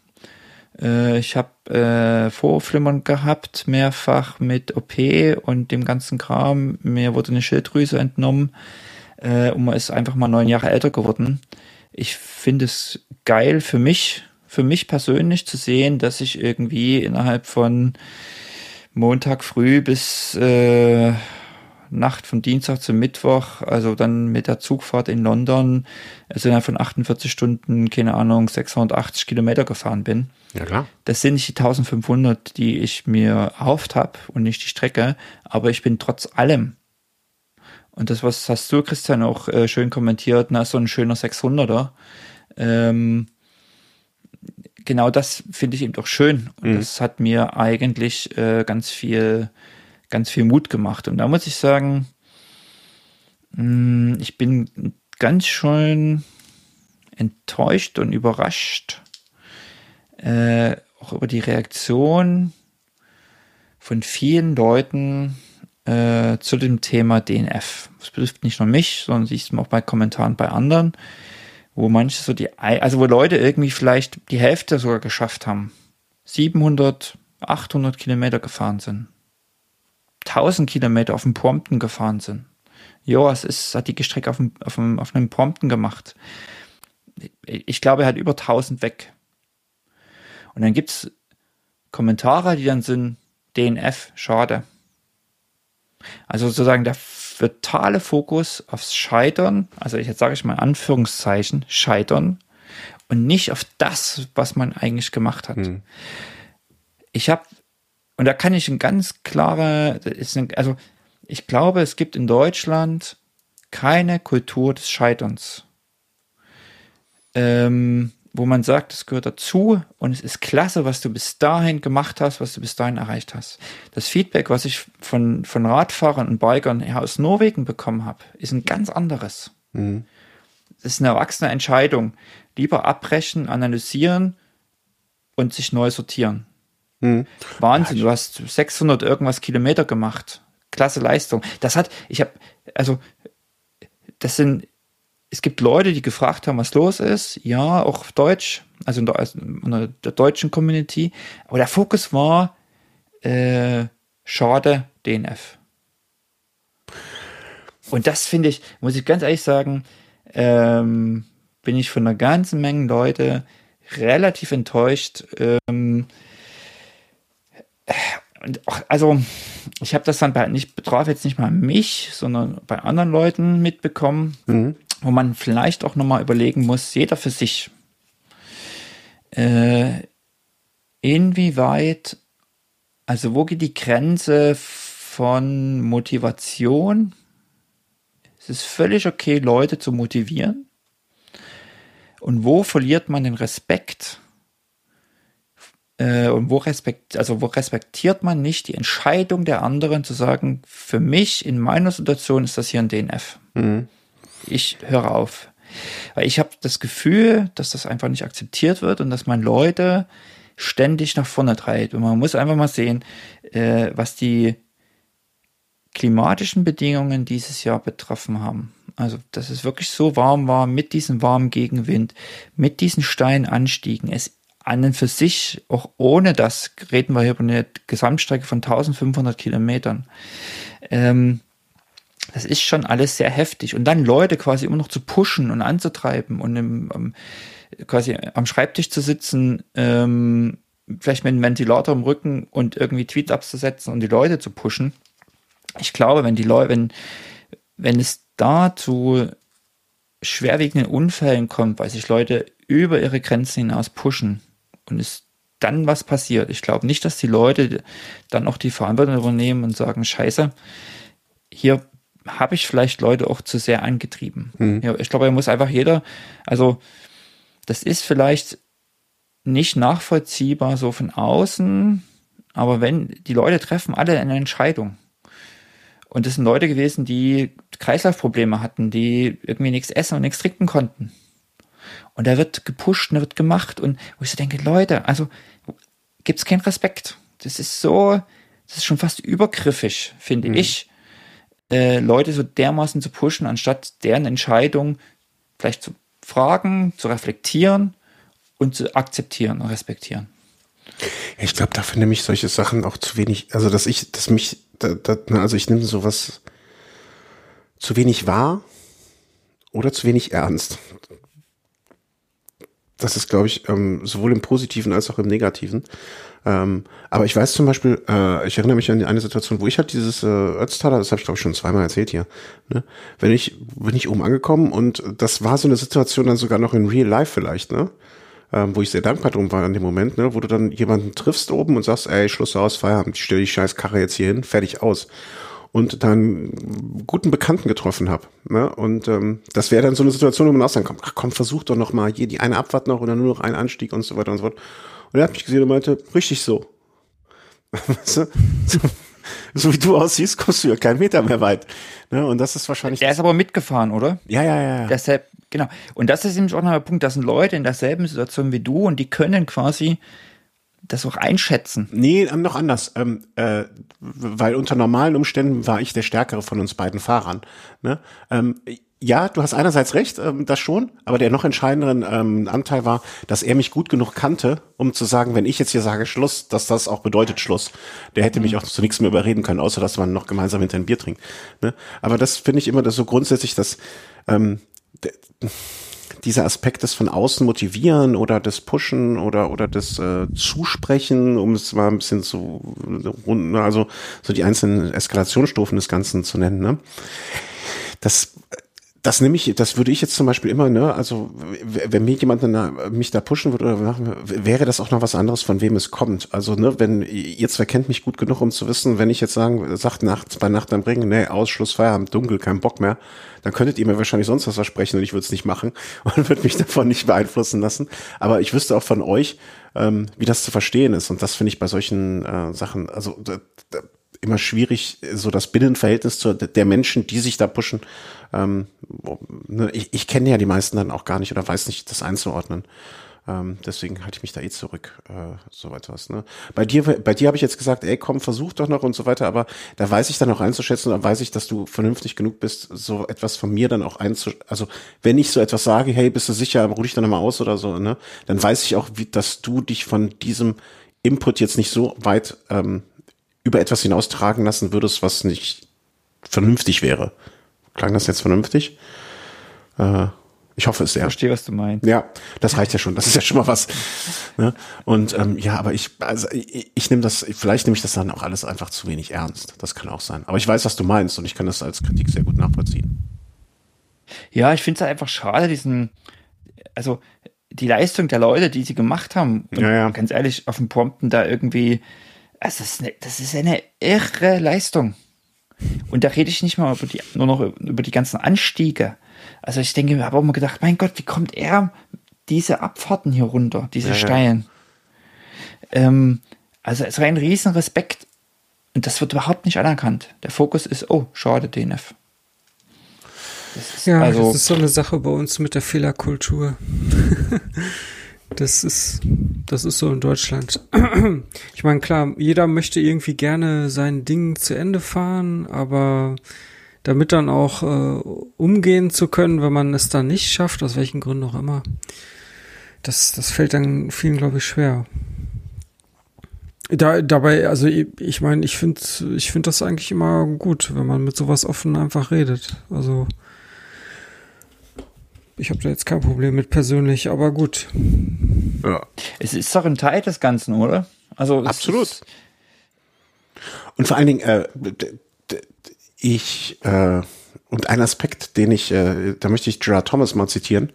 Ähm, der hat ja auch gesagt, die ganzen Bekloppten, die den Berg hier hochfahren, die, die machen das aus Spaß an der Freude und nicht für Geld wie ich. Ne, das muss man auch sehen. Also wir verdienen alle mit äh, damit kein Geld. Du wolltest am Montag oder solltest Montag wieder im Büro sein. Der Christian wollte nach dem 600er abends äh, bei seiner Tochter und seinem Sohn sein. Und mhm. ähm, ich wollte am letzten Wochenende auch früh genug hier sein, um meine Kleine ins Bett zu bringen. Und wenn das nicht klappt, weil man eine Sache durchzieht, dann ist, dann ist, finde ich manchmal auch die Prioritätensetzung sowieso zu hinterfragen, was wichtig wirklich ist und was nicht wichtig ist. Ne, also auf Teufel komm raus, Sachen zu machen, ist vielleicht manchmal auch nicht clever. Genau, und das ist auch so der Punkt, wo ich, also vielleicht mal noch, äh, ich habe ja auch gemerkt dann, wie sozusagen meine Leidensfähigkeit sinkt. Also, nee, nee, deine alles Vernunft steigt. und ja, vielleicht das auch. Ja. Aber klar, das, das, das tut bei allen ja, irgendwas tut immer weh irgendwann. Das ist halt so. Aber die Frage ist halt, wie viel kannst du aushalten, wie viel bist du bereit auszuhalten? Äh, und es macht dir trotzdem noch Spaß. Ja. sagen, das war auch so diese, diese Kombination, wo ich für mich gemerkt habe, das wird alles, das wird keine runde Geschichte, die mir noch Spaß macht. Da ja, fahre ich jetzt auf den Zeltplatz, hab irgendwie noch Zeit zum Ausruhen und äh, habe den Dienstag da entspannt auf den Zeltplatz zugebracht.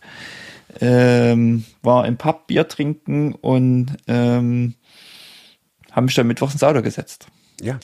Und was zählt dir, was wäre jetzt am Ende mehr gewesen, wenn du irgendwie am Donnerstag äh, mit Biegen und Brechen doch noch vielleicht mit sehr viel Glück und einem geklauten Rad die Fähre bekommen hättest oder einfach so ähm, dir die Erholung gegeben hast?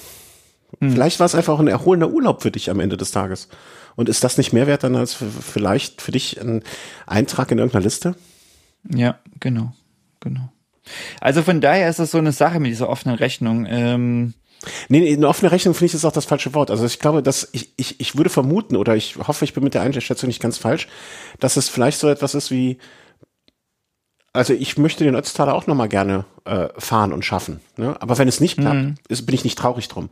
Und ich möchte auch nochmal diese, oder noch viel mehr eigentlich diese äh, dreimal den Mont Ventoux fahren. Das möchte ich gerne noch nochmal schaffen. Oder das möchte ich zumindest gerne versuchen. Aber wenn es nicht klappt, pff, fällt mir deswegen kein Zacken aus irgendeiner Krone. Ne? Also es gibt ja so Sachen, da freut man sich einfach. Äh, und ich denke, ja, das wäre schön, wenn das nochmal klappt. also in drei Jahren ist es das nächste Mal. Ach, in drei Jahren Äh, schon, okay. Ja, weil das ist ja einmal verschoben worden jetzt äh, wegen Corona und die wollen wieder in diesen alten Rhythmus. Äh, also London Albion wäre eigentlich letztes Jahr gewesen. Mhm. Ich Ursprünglich. erinnere es dunkel, ja. Ähm, also in drei Jahren ist das nächste Mal. Ich habe äh, grundsätzlich, also mir hat das eigentlich ziemlich viel Motivation gegeben, wieder Langstrecke zu machen, mehr zu machen. Ähm, und ich schaue jetzt einfach mal, wie das so die nächsten zwei Jahre läuft, ob ich dazukomme, ob es mir gelingt, mehr Langstrecke zu machen, ob ich das mit dem Fahrrad alles hinkriege, ob ich mich mit dem Material wieder sicher fü fühle. Das sind all solche Geschichten. Und dann schaue ich einfach mal, ähm, Es ist ja nichts, was du jetzt heute entscheiden musst. genau, genau, genau. Mehr Zeit für Entscheidungen. Mehr Zeit für. Ja, Das war unser, das war dein London London 2022. war, heute habe ich mal einen Monolog gehabt. Ah, ist ja egal. Ich habe zwischendurch hier noch eine Wand tapeziert, andere Wand gestrichen und zwei Schränke Ja. aufgebaut. Also Herr Zimmer war sehr ruhig. Was hast denn du gemacht? Ich hier, ausgeräumt, Der, Ja, weiß, der weiß, der Schlaf vor zwölf ist der Wäsche gelegt. nee, ich hatte hier eine Tüte Funny Frisch Brezli und hatte das Mikro aus. Ach, hab, Und hier ich hab Netflix. zugehört. Und Netflix. ah, da kommt nächstes Jahr eine Tour de France äh, ne? Ähm, weiß nicht, was das ist. Ja, aber ne, also da, dafür sind wir ja hier und, und dafür haben wir halt kein Zeitlimit. Die Themen, die wir sonst noch hier auf der Liste haben, die machen wir einfach beim nächsten Mal. Äh, Und ich würde äh, behaupten, einfach dann senden wir das nächste Mal einfach ein bisschen früher. Also die Vuelta fängt jetzt jetzt zwar an, aber wir lassen uns einfach weniger Zeit. Und im Winter wird man eh nicht rausgehen abends. Genau. Markus, schön, dass du das alles mit uns geteilt hast. Kann man ja auch mal so einfach sagen. Ja, gerne. Hey, trotzdem mal sagen. Äh, apropos, apropos teilen. Äh, wer, wer meinen Ritchie kaufen möchte, ne, der kann ganz viel Geld mit mir teilen oder mir geben und meinen Ritchie kaufen. Fällt mir nämlich gerade ein, wollte ich noch erwähnt haben, äh, im Zuge dessen, dass du meintest, äh, von wegen Material fühlt man sich unsicher. Ich fühle mich komischerweise auf meinem Ritchie unsicher in letzter Zeit. Auch so eine ganz komische Erfahrung. Also ich glaube, du hättest vorher dich mal von, äh, von deinem eBay Power äh, User äh, in Verkaufsgesprächen beraten lassen sollen. Ja. Äh, Zu sagen, ich fühle mich unsicher, aber kauft's bitte, ist glaube ich keine gute Kombination, oder? Herr Zimmer? Nicht wirklich, nein. Ja. Ich behaupte auch nicht, dass du nicht unrecht, äh, also nicht recht hast. Ja, stimmt. Ach, ja. Aber wieso Halt, fühlst dich unsicher? Weiß ich nicht. Ich glaube, ich bin zu lange mit dicken Reifen gefahren und fühle mich jetzt auf diesen 26ern irgendwie komisch. Die sind super, die rollen super, sind tubeless, alles das, was du nicht magst. Aber irgendwie ist mir das zu schmal. Du bist auf dem, da hast du vor uns gesagt, du bist Conti 32 gefahren? Genau wie du. Ja, die gleichen. Die sind geil, oder? Ja, es sieht halt ein bisschen komisch aus in einem Rad, was eigentlich für 42er freigegeben ist. Da sieht das ein bisschen dünner aus. Ne? Ähm, ich glaube, der Timmer hatte damals dieses BMC, war glaube ich auf 30 freigegeben. Kann das sein? Erinnere ich das richtig? Oder 32 sogar? 32. Ja, das wäre so eine Kombi, die ich gerne fahren würde. Ähm, aber mehr als 26 kriege ich hier in das Ritchie nicht rein. Und irgendwie fühlt sich das komisch an. Und ich muss da jetzt entweder, also ich wollte jetzt gar nicht ein neues Fass aufmachen, ne? aber äh, irgendwas muss ich damit machen. Also entweder muss da mal eine neue Gruppe dran, aber das fährt Felgenbremse. Ähm, irgendwie. Vielleicht ist es auch mal Zeit, sich damit voneinander zu verabschieden. Irgendwas Sportlicheres. Noch sportlicher. Ja, so ein Carbonrenner. Ein Carbonrenner. ah, ich weiß nicht. Ich habe da ja schon, ich hab da schon was im Auge, aber da bin ich noch nicht so ganz sicher. Aber das, das Geld fällt le leider uns allen drei nicht so in den Schoß. Ähm, deswegen müsste ich erstmal gucken, ob und was ich für das Ritchie bekomme. Ähm, ja. Ich kann mich noch erinnern, als wir mal Wie lange das gedauert hat, bis das Ritchie eingezogen ist? Naja, das sind wir doch in der, in, hast du nicht in Berlin auf der Berliner Fahrradschau? Nee, wie hieß dieses Event? Ja. Doch, hieß so. Hast du nicht da, waren wir da nicht am Ritchie-Stand? War das dort oder war das auf der Eurobike? Hm, das weiß ich nicht mehr. Einen in Berlin sind wir gewesen, da haben wir uns getroffen. Und da war ein Ritchie-Stand und da haben wir geguckt, da wolltest du deinen Rahmen irgendwie haben. Ja, das kann gut da sein. Das war der Liebäuget. Ja, genau, das, das, ich erinnere mich jetzt dunkel. Da hängt der an der Wand, ne? Oder, genau, ja. genau, genau. Und da ja. ah, den hier würde ich und so und gucken. Und da war aber gerade aus den Lieferzeiten, da waren ja, lange. Lieferzeiten damals schon. Ähm, ja, aber mal gucken. Also wer unbedingt ein Ritchie-Fahrrad kaufen möchte, der Rahmen kaufen möchte mit transitioneller Felgenbremse, möge sich gerne melden. Und vor allen Dingen, wer etwas sagen möchte zum äh, Verhalten von alten Opas bei 600er Brevets oder Fragen hat zu einem äh, London London, was zu einem 600er Brevet wurde und deswegen nicht minder schön war, um alles nochmal hier kurz einen Zug durch die Gemeinde zu machen, der möge bitte einen Kommentar schreiben. Weil da werden wir zu allem Stellung nehmen, was ihr fragt und auch was ihr nicht fragt. Behaupte ich genau. Jetzt. Okay. So machen wir das. Machen wir hier die Socken dicht und ähm, melden uns bald schon wieder mit den anderen Themen, die hier. Wir haben nämlich noch, wir hätten eigentlich noch auf der auf der Pfanne gehabt, wie man so unschön sagt, noch äh, den Garmin 1040, das Schuhproblem, das Sattelproblem, das Sonnenbrillenproblem. Ähm, und äh, ich habe auch neue Schuhe. Stimmt, das habe ich noch gar nicht. Neue Schuhe und, und ganz viele. Beim nächsten Mal machen wir eine Produktsendung. Da sprechen wir nur über Produkte, oder? Da, gehen können wir, den, da, da, können wir den äh, C mal abholen, äh, den MacGyver C, was heutzutage so en vogue ist. Ja. Alles klar. Gehabt euch wohl, passt auf euch auf, bleibt alle gesund. Tschüss. Ciao, ciao.